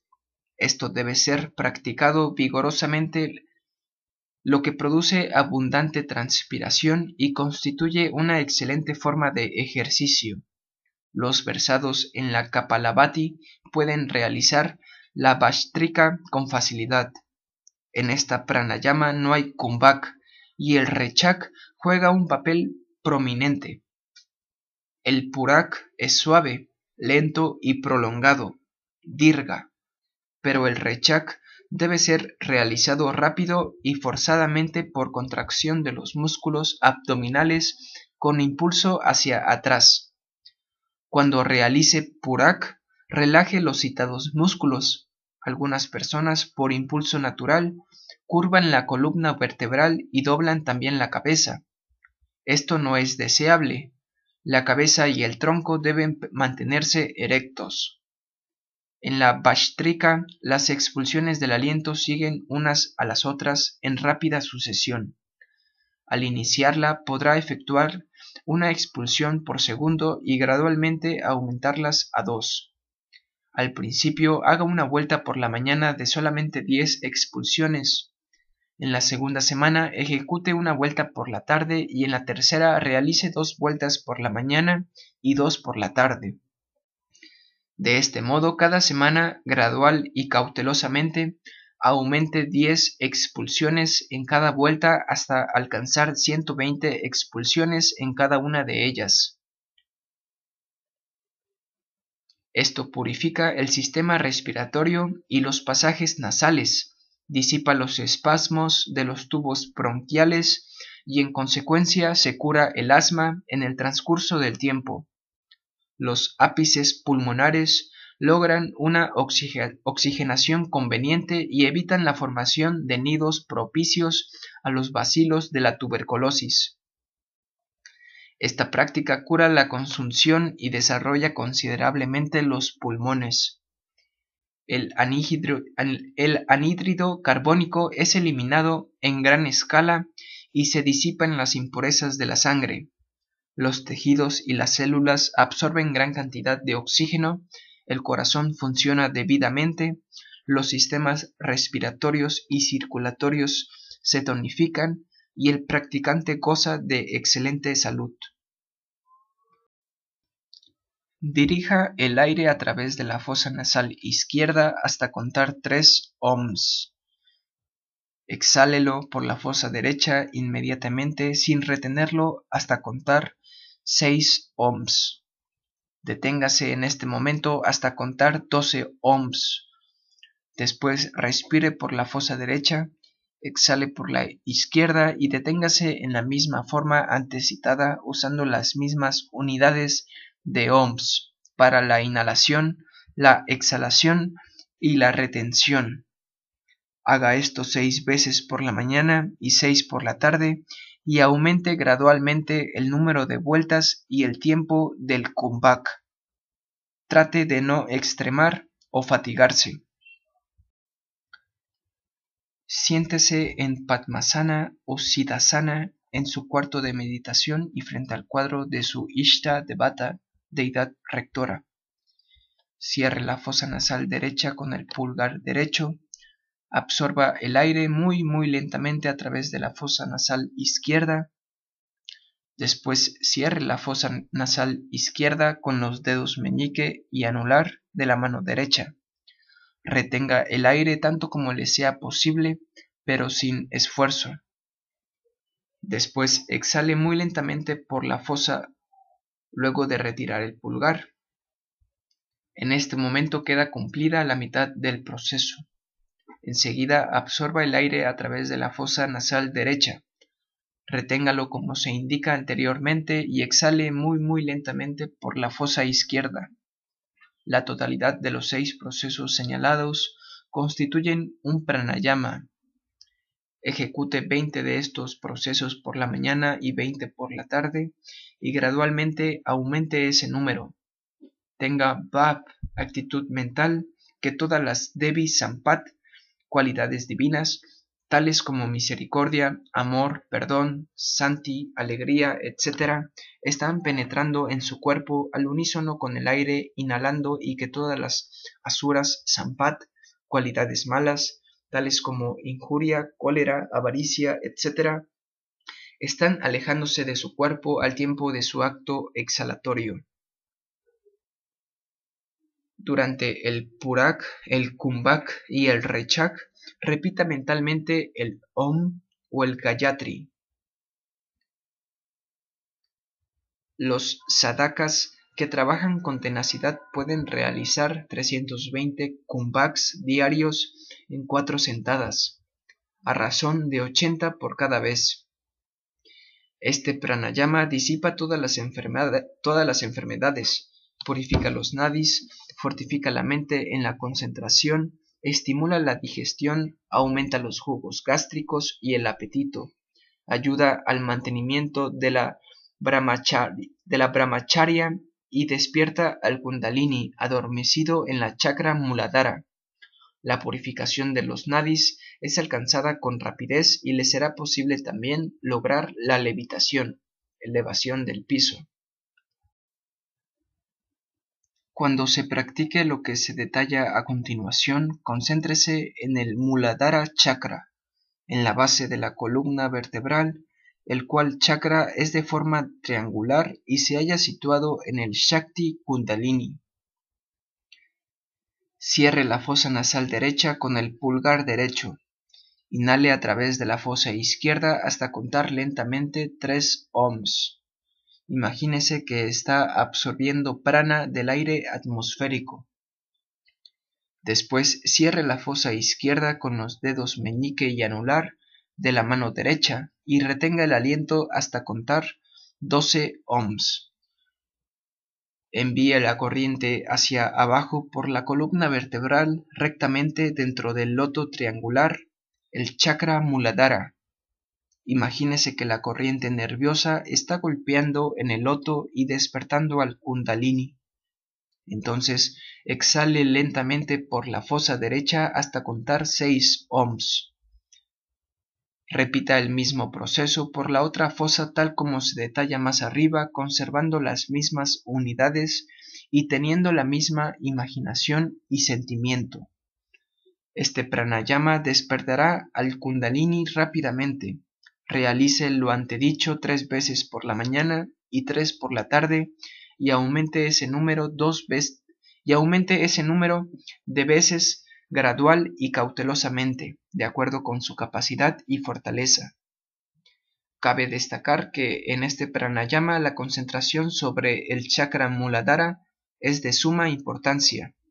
El despertar del kundalini será rápido si el grado de concentración sea intenso y si el pranayama es practicado con regularidad. Si practica la concentración y la meditación, el pranayama viene por sí mismo. El aliento deviene cada vez más lento. Todos practicamos este pranayama inconscientemente a diario, cuando se encuentra leyendo un libro sensacional o cuando se halla resolviendo un problema matemático, su mente se halla realmente absorta en la materia de que trata el libro. Si se observa con cuidado el aliento en tales ocasiones, percibiremos que el mismo deviene cada vez más lento.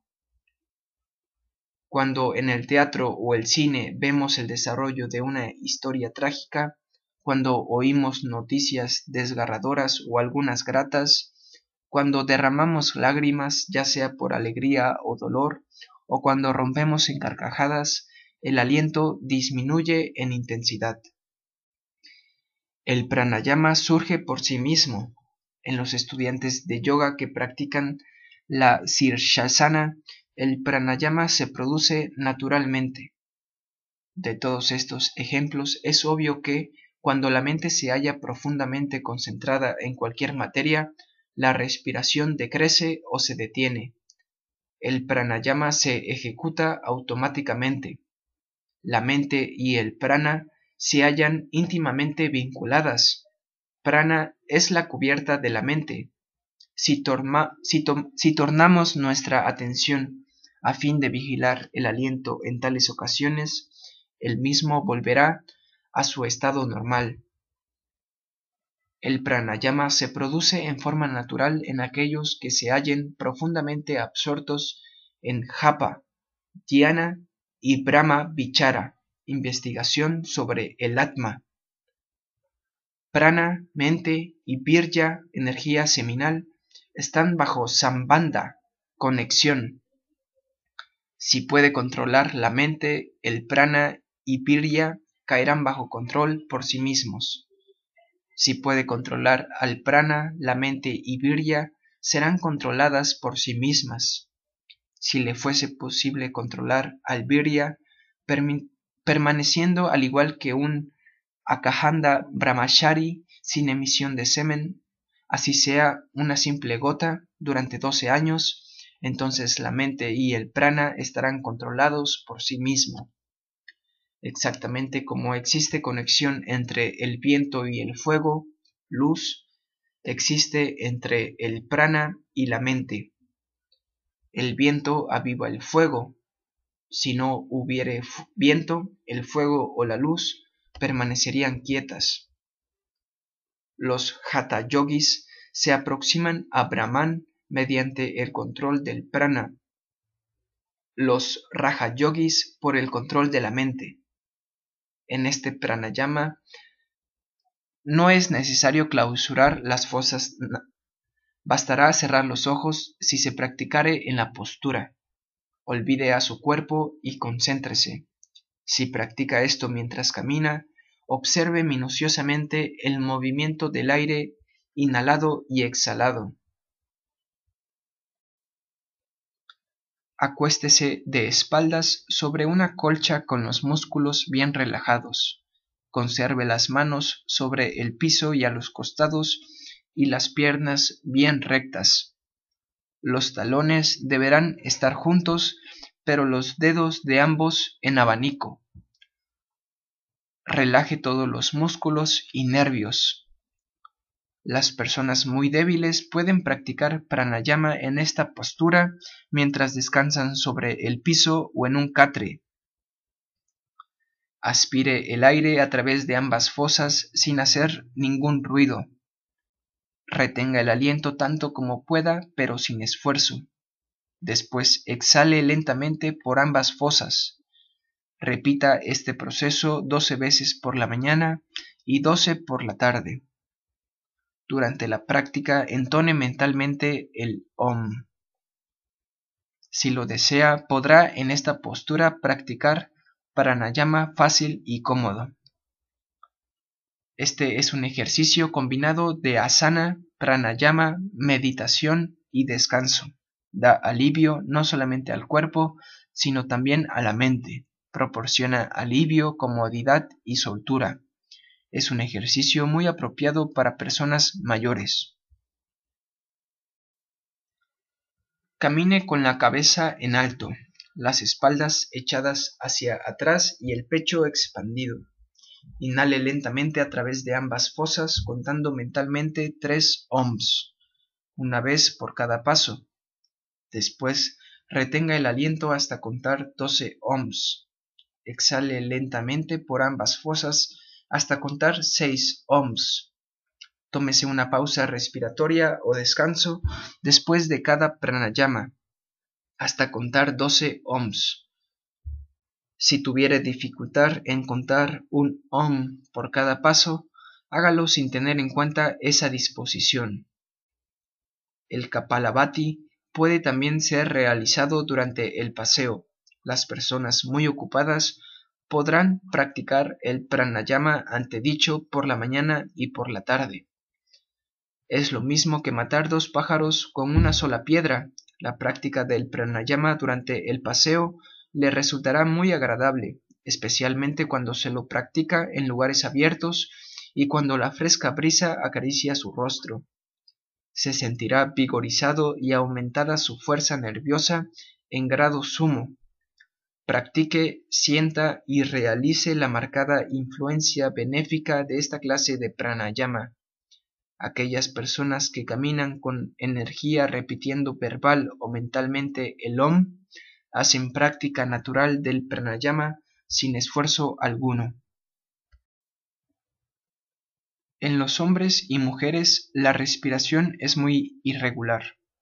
En el acto de exhalación el prana sale con una extensión de 16 dígitos y en el de la inhalación solamente 12. por lo cual se experimenta una pérdida de cuatro dígitos. Pero si se inhala por 16 dígitos igual que la exhalación, entonces se habrá logrado una respiración rítmica y el poder del kundalini surgirá. Por la práctica de tal respiración rítmica será posible disfrutar de un real descanso y controlar los centros respiratorios situados en la médula oblonga y otros nervios, por cuanto el centro respiratorio ejerce una especie de control sobre los otros nervios.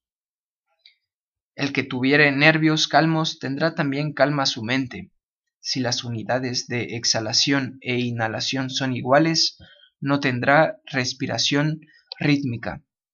Si se inhala hasta contar 6 ohms, exhale hasta contar también 6 ohms. Esto significa respiración interna y externa con medida y armoniza la totalidad del organismo, esto es, el cuerpo físico, la mente, los indrillas y aliviará los fatigados, los fatigados nervios se experimentará reposo pleno, todas las surgentes emociones se aplacarán y los impulsos serán calmados. Hay otra variedad de modificación del aliento rítmico. Inhale lentamente por ambas fosas durante 4 ohms. Retenga el aliento por 8 ohms. Kumbhak interno. Exhale lentamente por ambas fosas por 4 ohms y retenga el aliento externo por 8 ohms. Kumbhak externo. Repita la práctica indicada un número de veces de acuerdo con su capacidad y resistencia.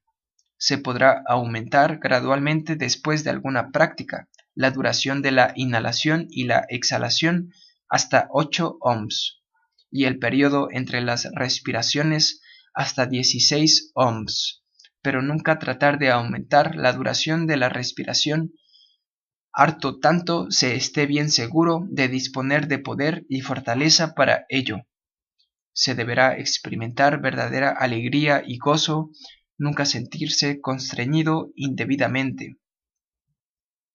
Póngase especial atención en conservar el ritmo y recuérdese que éste es más importante que la medida del aliento al punto que el citado ritmo deberá sentirse en todo el organismo. La práctica le hará perfecto y será necesario disponer de paciencia y perseverancia. Siéntese en Padmasana o Siddhasana. Cierre los ojos.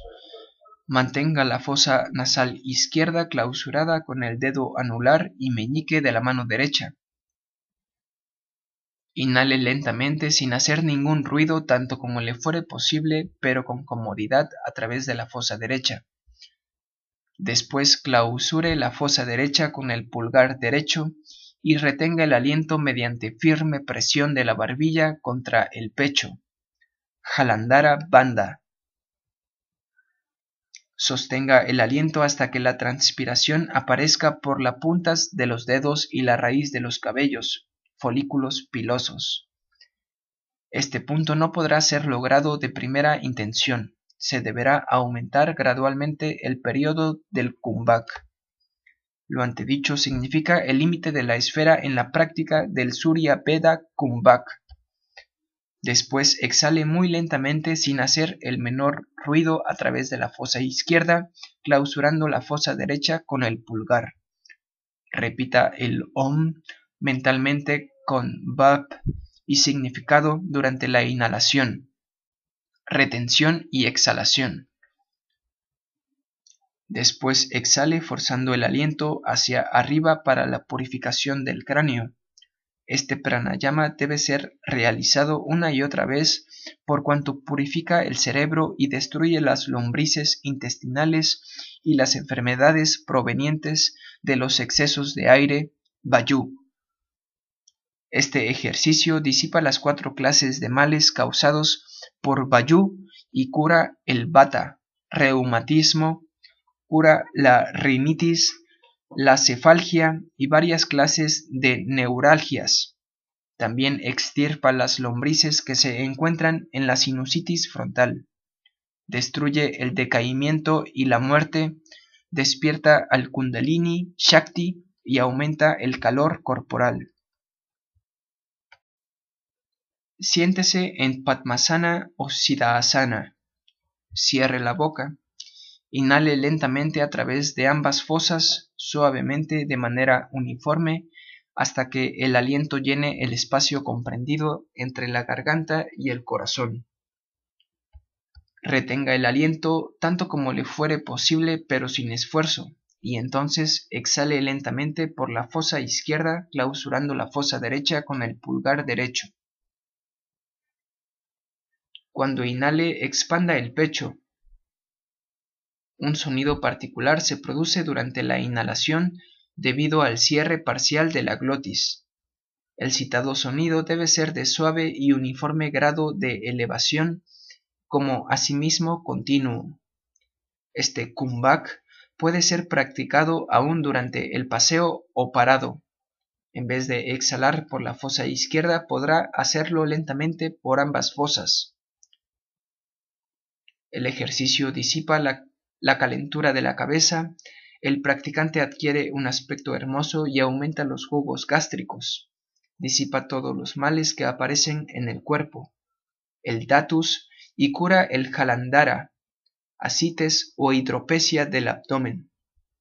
Extirpa la flema de la garganta, el asma, la tisis y toda suerte de enfermedades pulmonares.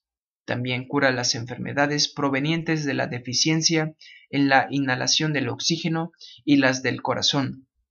Todos los trabajos son cumplidos por el Ujayi Pranayama. El practicante nunca será atacado por las enfermedades de la flema, nervios, dispepsia, disentería, alargamiento del vaso, tisis, tos o fiebre. Por tanto, practique el Ujayi para prevenir el decaimiento y la muerte. Pliegue la lengua de modo que la punta pueda tocar la parte superior del paladar y absorba el aire a través de la boca con un sonido sibilante. O sí, sí, sí. Después retenga el aliento tanto como le fuere posible sin sentir sofocación y exhale lentamente por ambas fosas podrá mantener las dos filas de dientes en contacto e inhalar el aire por la boca tal como se describe anteriormente. Esta práctica aumenta en alto grado la belleza del practicante y el vigor corporal.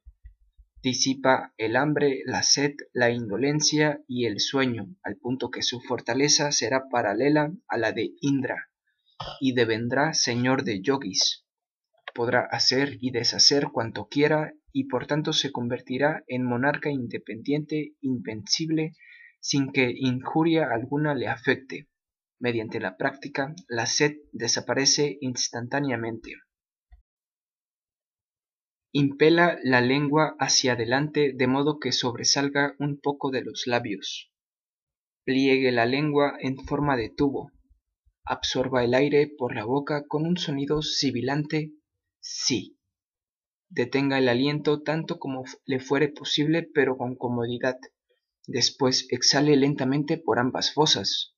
Practique esto diariamente una y otra vez por la mañana de 15 a 30 veces. El ejercicio podrá hacerlo tanto en Padmasana como en Siddhasana, en Bhajarsana o bien caminando o de pie. Este pranayama purifica la sangre, disipa la sed y mitiga el hambre, enfría el organismo, destruye el gulma, dispepsia crónica, el plija, la inflamación proveniente de enfermedades crónicas, la fiebre, la tisis, la indigestión, los desórdenes biliares, la flema, anula los efectos del envenenamiento, mordeduras de serpientes, etc. Cuando se hallare en medio de una jungla donde le resulte imposible obtener agua y cuando se hallare sediento, practique este pranayama. De inmediato la sed desaparece. Al que practicare con regularidad este pranayama no le afectará ni la mordedura de la serpiente ni el aguijón del escorpión. El Sitali Kumbhak es una imitación de la respiración de la serpiente. El practicante adquiere el poder de arrojar su piel y el de soportar las privaciones de aire, agua y alimento y es una prueba fehaciente contra toda suerte de inflamaciones y fiebres. Bastrika significa en sánscrito fuelle. El rasgo característico de la bastrika es la rápida forzada sucesión de expulsiones. Del mismo modo como el herrero sopla rápidamente con su fuelle, el practicante debe mover su aliento. Siéntese en Padmasana, conserve el cuerpo, cuello y cabeza en línea recta. Cierre la boca, enseguida inhale y exhale rápidamente diez veces, igual que el fuelle del herrero. Dilate y contraiga constantemente el pecho. Un sonido sibilante se produce cuando se practica este pranayama. El practicante debe partir con rápidas expulsiones de aliento seguida una tras la otra en ininterrumpida sucesión. Cuando el requerido número 10 de expulsiones se hubiere cumplido, deberá hacerse una profunda inhalación final. Sigue luego la suspensión del aliento tanto como fuere posible para seguir luego con una exhalación lo más profunda posible muy lentamente. El final de la citada exhalación profunda completa una vuelta o etapa de la bastrica. Descanse un poco así que una vuelta haya, haya terminado mediante algunas respiraciones normales. Esto le dará alivio y lo capacitará para emprender la vuelta siguiente. Realice tres vueltas por la mañana, podrá realizar también otras tres por la tarde. Las personas ocupadas que encontraren dificultad en practicar tres vueltas diarias de bastrica pueden al menos ejecutar una. Esto les conservará bien. La bastrica es un proceso, es un poderoso ejercicio, una combinación de Kapalabhati y Ujayi. Practique Kapalabhati y Ujayi como punto de partida de la bastrika en cuyo caso le resultará sumamente fácil realizar esta última. Algunas personas hay que prolongan la práctica exhaustivamente. Se transpirará profusamente. Si se experimentara vértigo, detenga la práctica y realice algunas respiraciones normales, continuando el ejercicio una vez que el vértigo se haya disipado. La pastrica puede ser realizada durante el invierno por la mañana y por la tarde, pero durante el verano realícela solamente durante las horas frías. La bastrica extirpa la inflamación de la garganta, aumenta los jugos gástricos, destruye la flema, disipa las enfermedades de la nariz y del pecho, cura el asma, la tisis, etc. Estimula el apetito, Rompe los tres grantis o nudos, Brahma Granti, Vishnu Granti y Ruda Granti. La flema, que es el obstáculo que se opone en la puerta de la boca del Brahmanadi, Shushumna, es extirpada. La bastrika capacita, el, capacita en el conocimiento del Kundalini. Disipa todas las enfermedades provenientes del exceso del aire, bilis, etc. Provee de calor al cuerpo, al extremo que cuando se hallare falto de calor producido por la ropa en regiones frías y a fin de protegerse, practique este pranayama y logrará con rapidez el suficiente calor corporal. Es el más, es el más benéfico de todos los kumbhaks y purifica considerablemente los nadis. La Vashtrika Pranayama debe ser especialmente practicada con la finalidad primordial de que el prana pueda pasar por los tres grantis, firmemente localizados en el sushumna y despierta rápidamente al kundalini. El practicante no sufrirá de enfermedad alguna y mantendrá excelente salud. El número de exhalaciones o vueltas se haya determinado por la fortaleza y capacidad del practicante. No se debe extremar. Algunos estudiantes realizan seis vueltas, otros hay que llegan hasta doce. Se podrá practicar Vastrika de la siguiente manera. Existe cierto ligero cambio en el final. Una vez inhalado y exhalado rápidamente veinte veces, inhale a través de la fosa derecha, retenga el aliento tanto como le fuera posible sin esfuerzo y entonces exhale por la fosa izquierda. Después inhale por la fosa izquierda, retenga el aliento en la forma antes citada y exhale por la fosa derecha.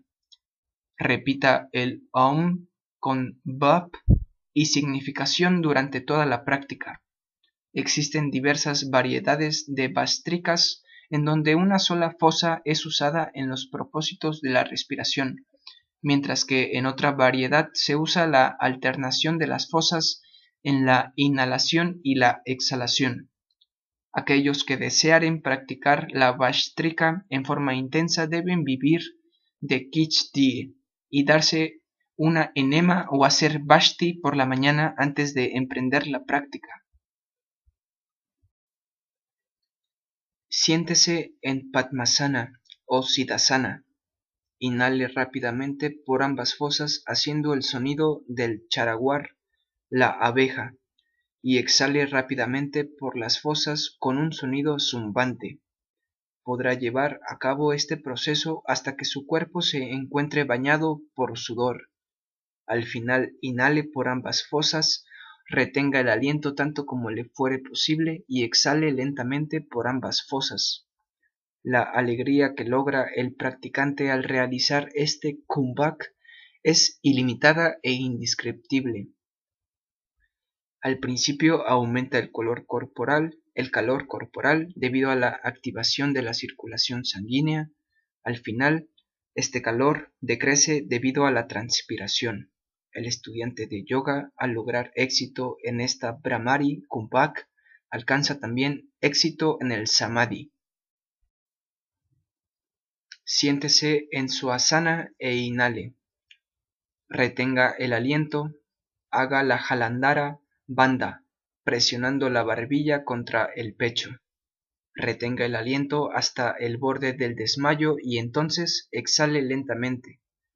Esta es la Mursha Kumbhak, que insensibiliza la mente y prodiga felicidad, pero cabe destacar que este ejercicio no es apropiado para todos. La práctica de este pranayama demanda de parte del estudiante suma destreza, el que practicare esta plavini puede hacer halastamba y flotar sobre las aguas durante mucho tiempo. El señor S., un estudiante de yoga, puede flotar sobre el agua durante doce horas consecutivas. El que practicare la plavini kumbhak puede vivir de aire, sin ningún alimento durante muchos días. El estudiante bebe lentamente el aire cual si fuese agua y lo envía al estómago. Este se hincha un poco. Si se lo golpeare ligeramente se sentiría un peculiar sonido aire en los tímpanos. La práctica gradual es necesaria y lo es también la ayuda de alguien versado en este pranayama. El estudiante podría el estudiante podrá expeler el aire del estómago mediante graduales eructos. El kumbhak es de dos clases, Sahita y Kevala. El que se haya acoplado con la inhalación y la exhalación se denomina Sahita, y el desligado de ellas se llama Kevala, solo. Este Kevala podrá ser intentado una vez adquirido el suficiente dominio sobre el Sahita, cuando en el debido curso de la práctica el kumbhak subsiste en muchos sitios sin la exhalación y la inhalación e incondicionando por lugar, tiempo y número, entonces ese kumbhak es llamado absoluto y puro, Kevala kumbhak, la cuarta forma de la regulación del aliento. Ese poder, tal como vagar en el espacio invisible, sigue a esta última forma de pranayama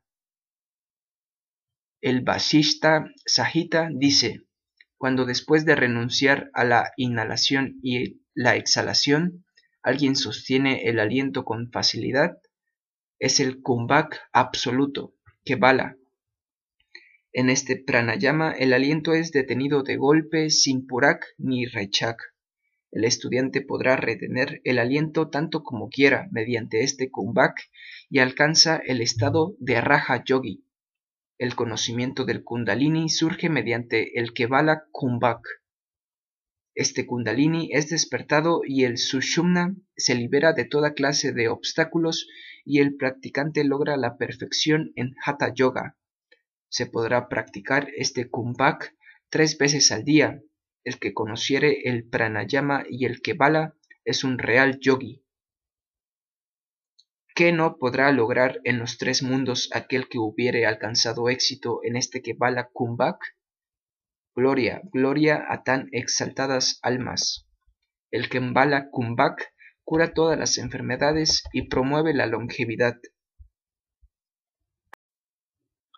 Los que practican pranayama pueden impartir su prana para la curación de enfermedades mórbidas. Podrán asimismo cargarse ellos mismos de prana en la época inactiva mediante la práctica del kumbhak. Jamás se debe pensar que nos hallamos carentes de prana por cuya razón no podemos prodigiarlo a, a los otros.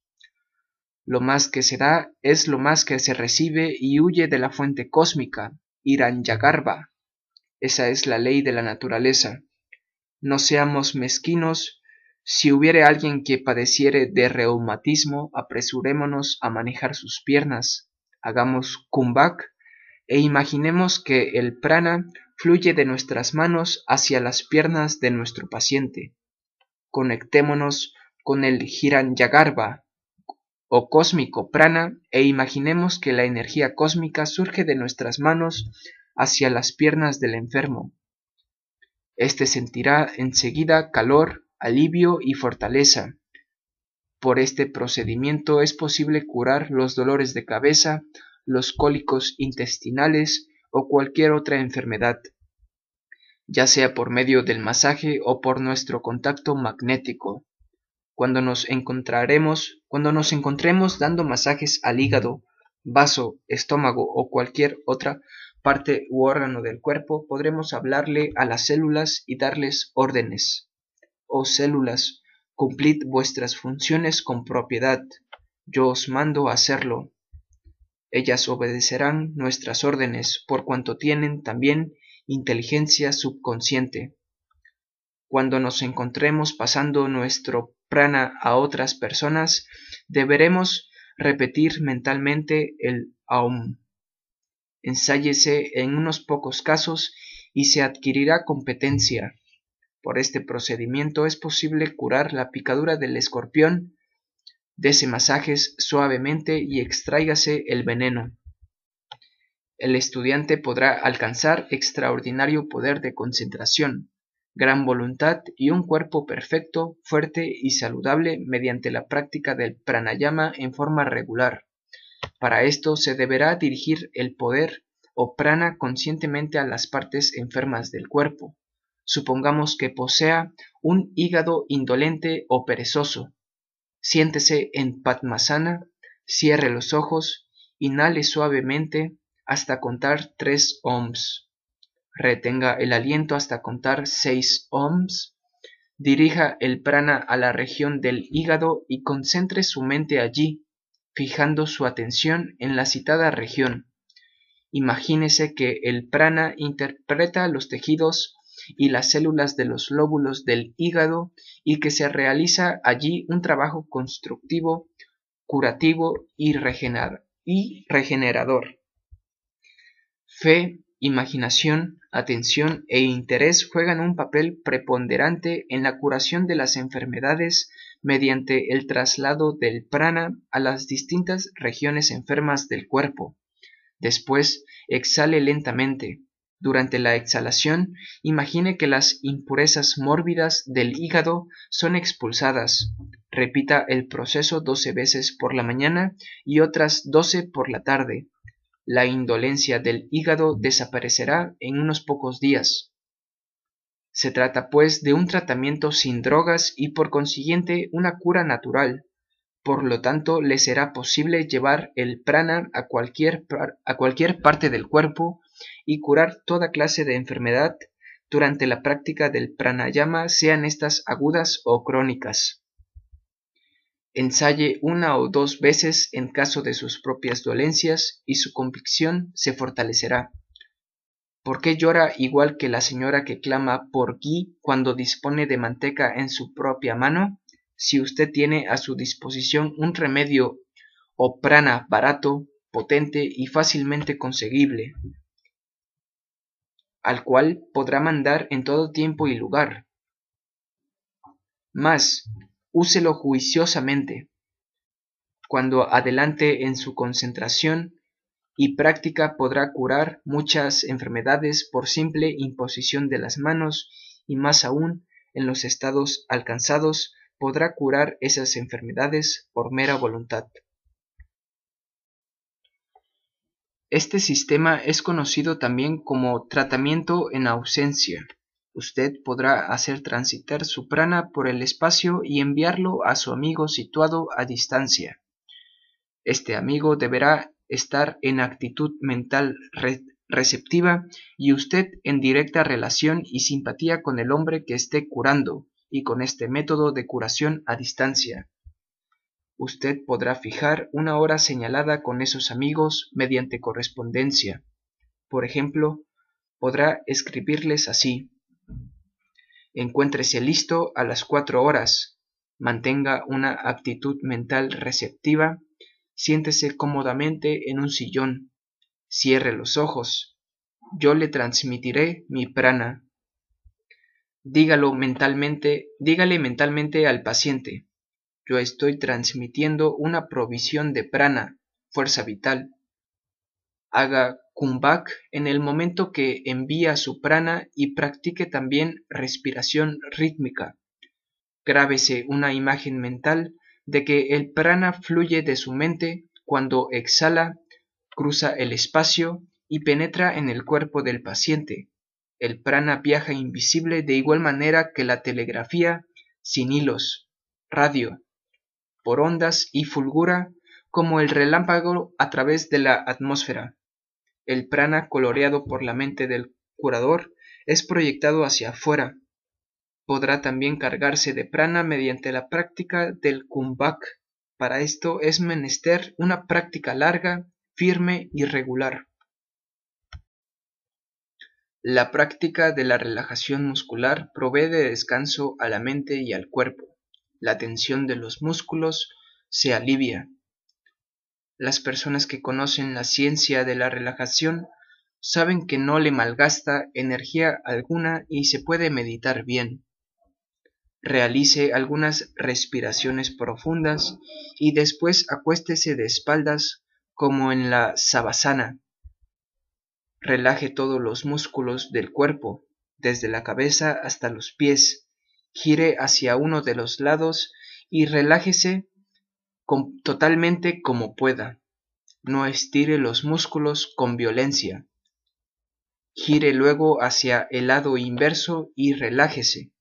Lo que antecede es realizado por todos cuando duermen. Existen varios ejercicios de relajación. Los hay para músculos determinados o partes especiales del cuerpo. Se puede relajar la cabeza, las espaldas, los brazos, los antebrazos, los puños, los dedos, los muslos, las piernas, dedos de los pies, rodillas, codos, etc. Los yogis conocen perfectamente la ciencia de la relajación. Cuando practique estos ejercicios deberá tener una imagen mental de calma y fortaleza, El equilibrio y la calma de la mente pueden ser conseguidos si se borra el pesar y la cólera. En tales estados subyace el temor. Por otra parte, nada se gana con la pesadumbre y la ira, sino más bien se provoca un serio desgaste de energía por esas dos clases de emociones inferiores. El hombre que mucho se lamenta e irrita, en verdad es un hombre débil, Sed cuidadosos y pensantes. Todo pesar innecesario puede ser evitado.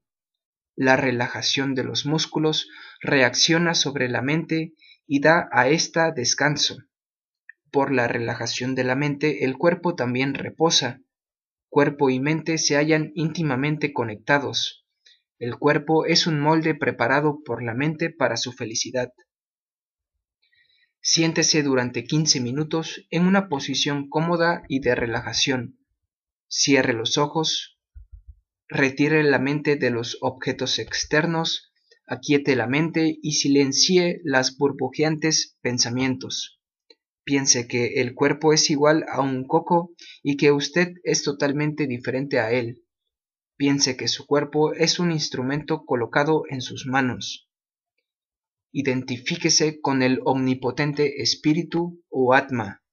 Imagínese que el mundo entero y su cuerpo están flotando en este vasto océano del espíritu, al igual que trozos de paja.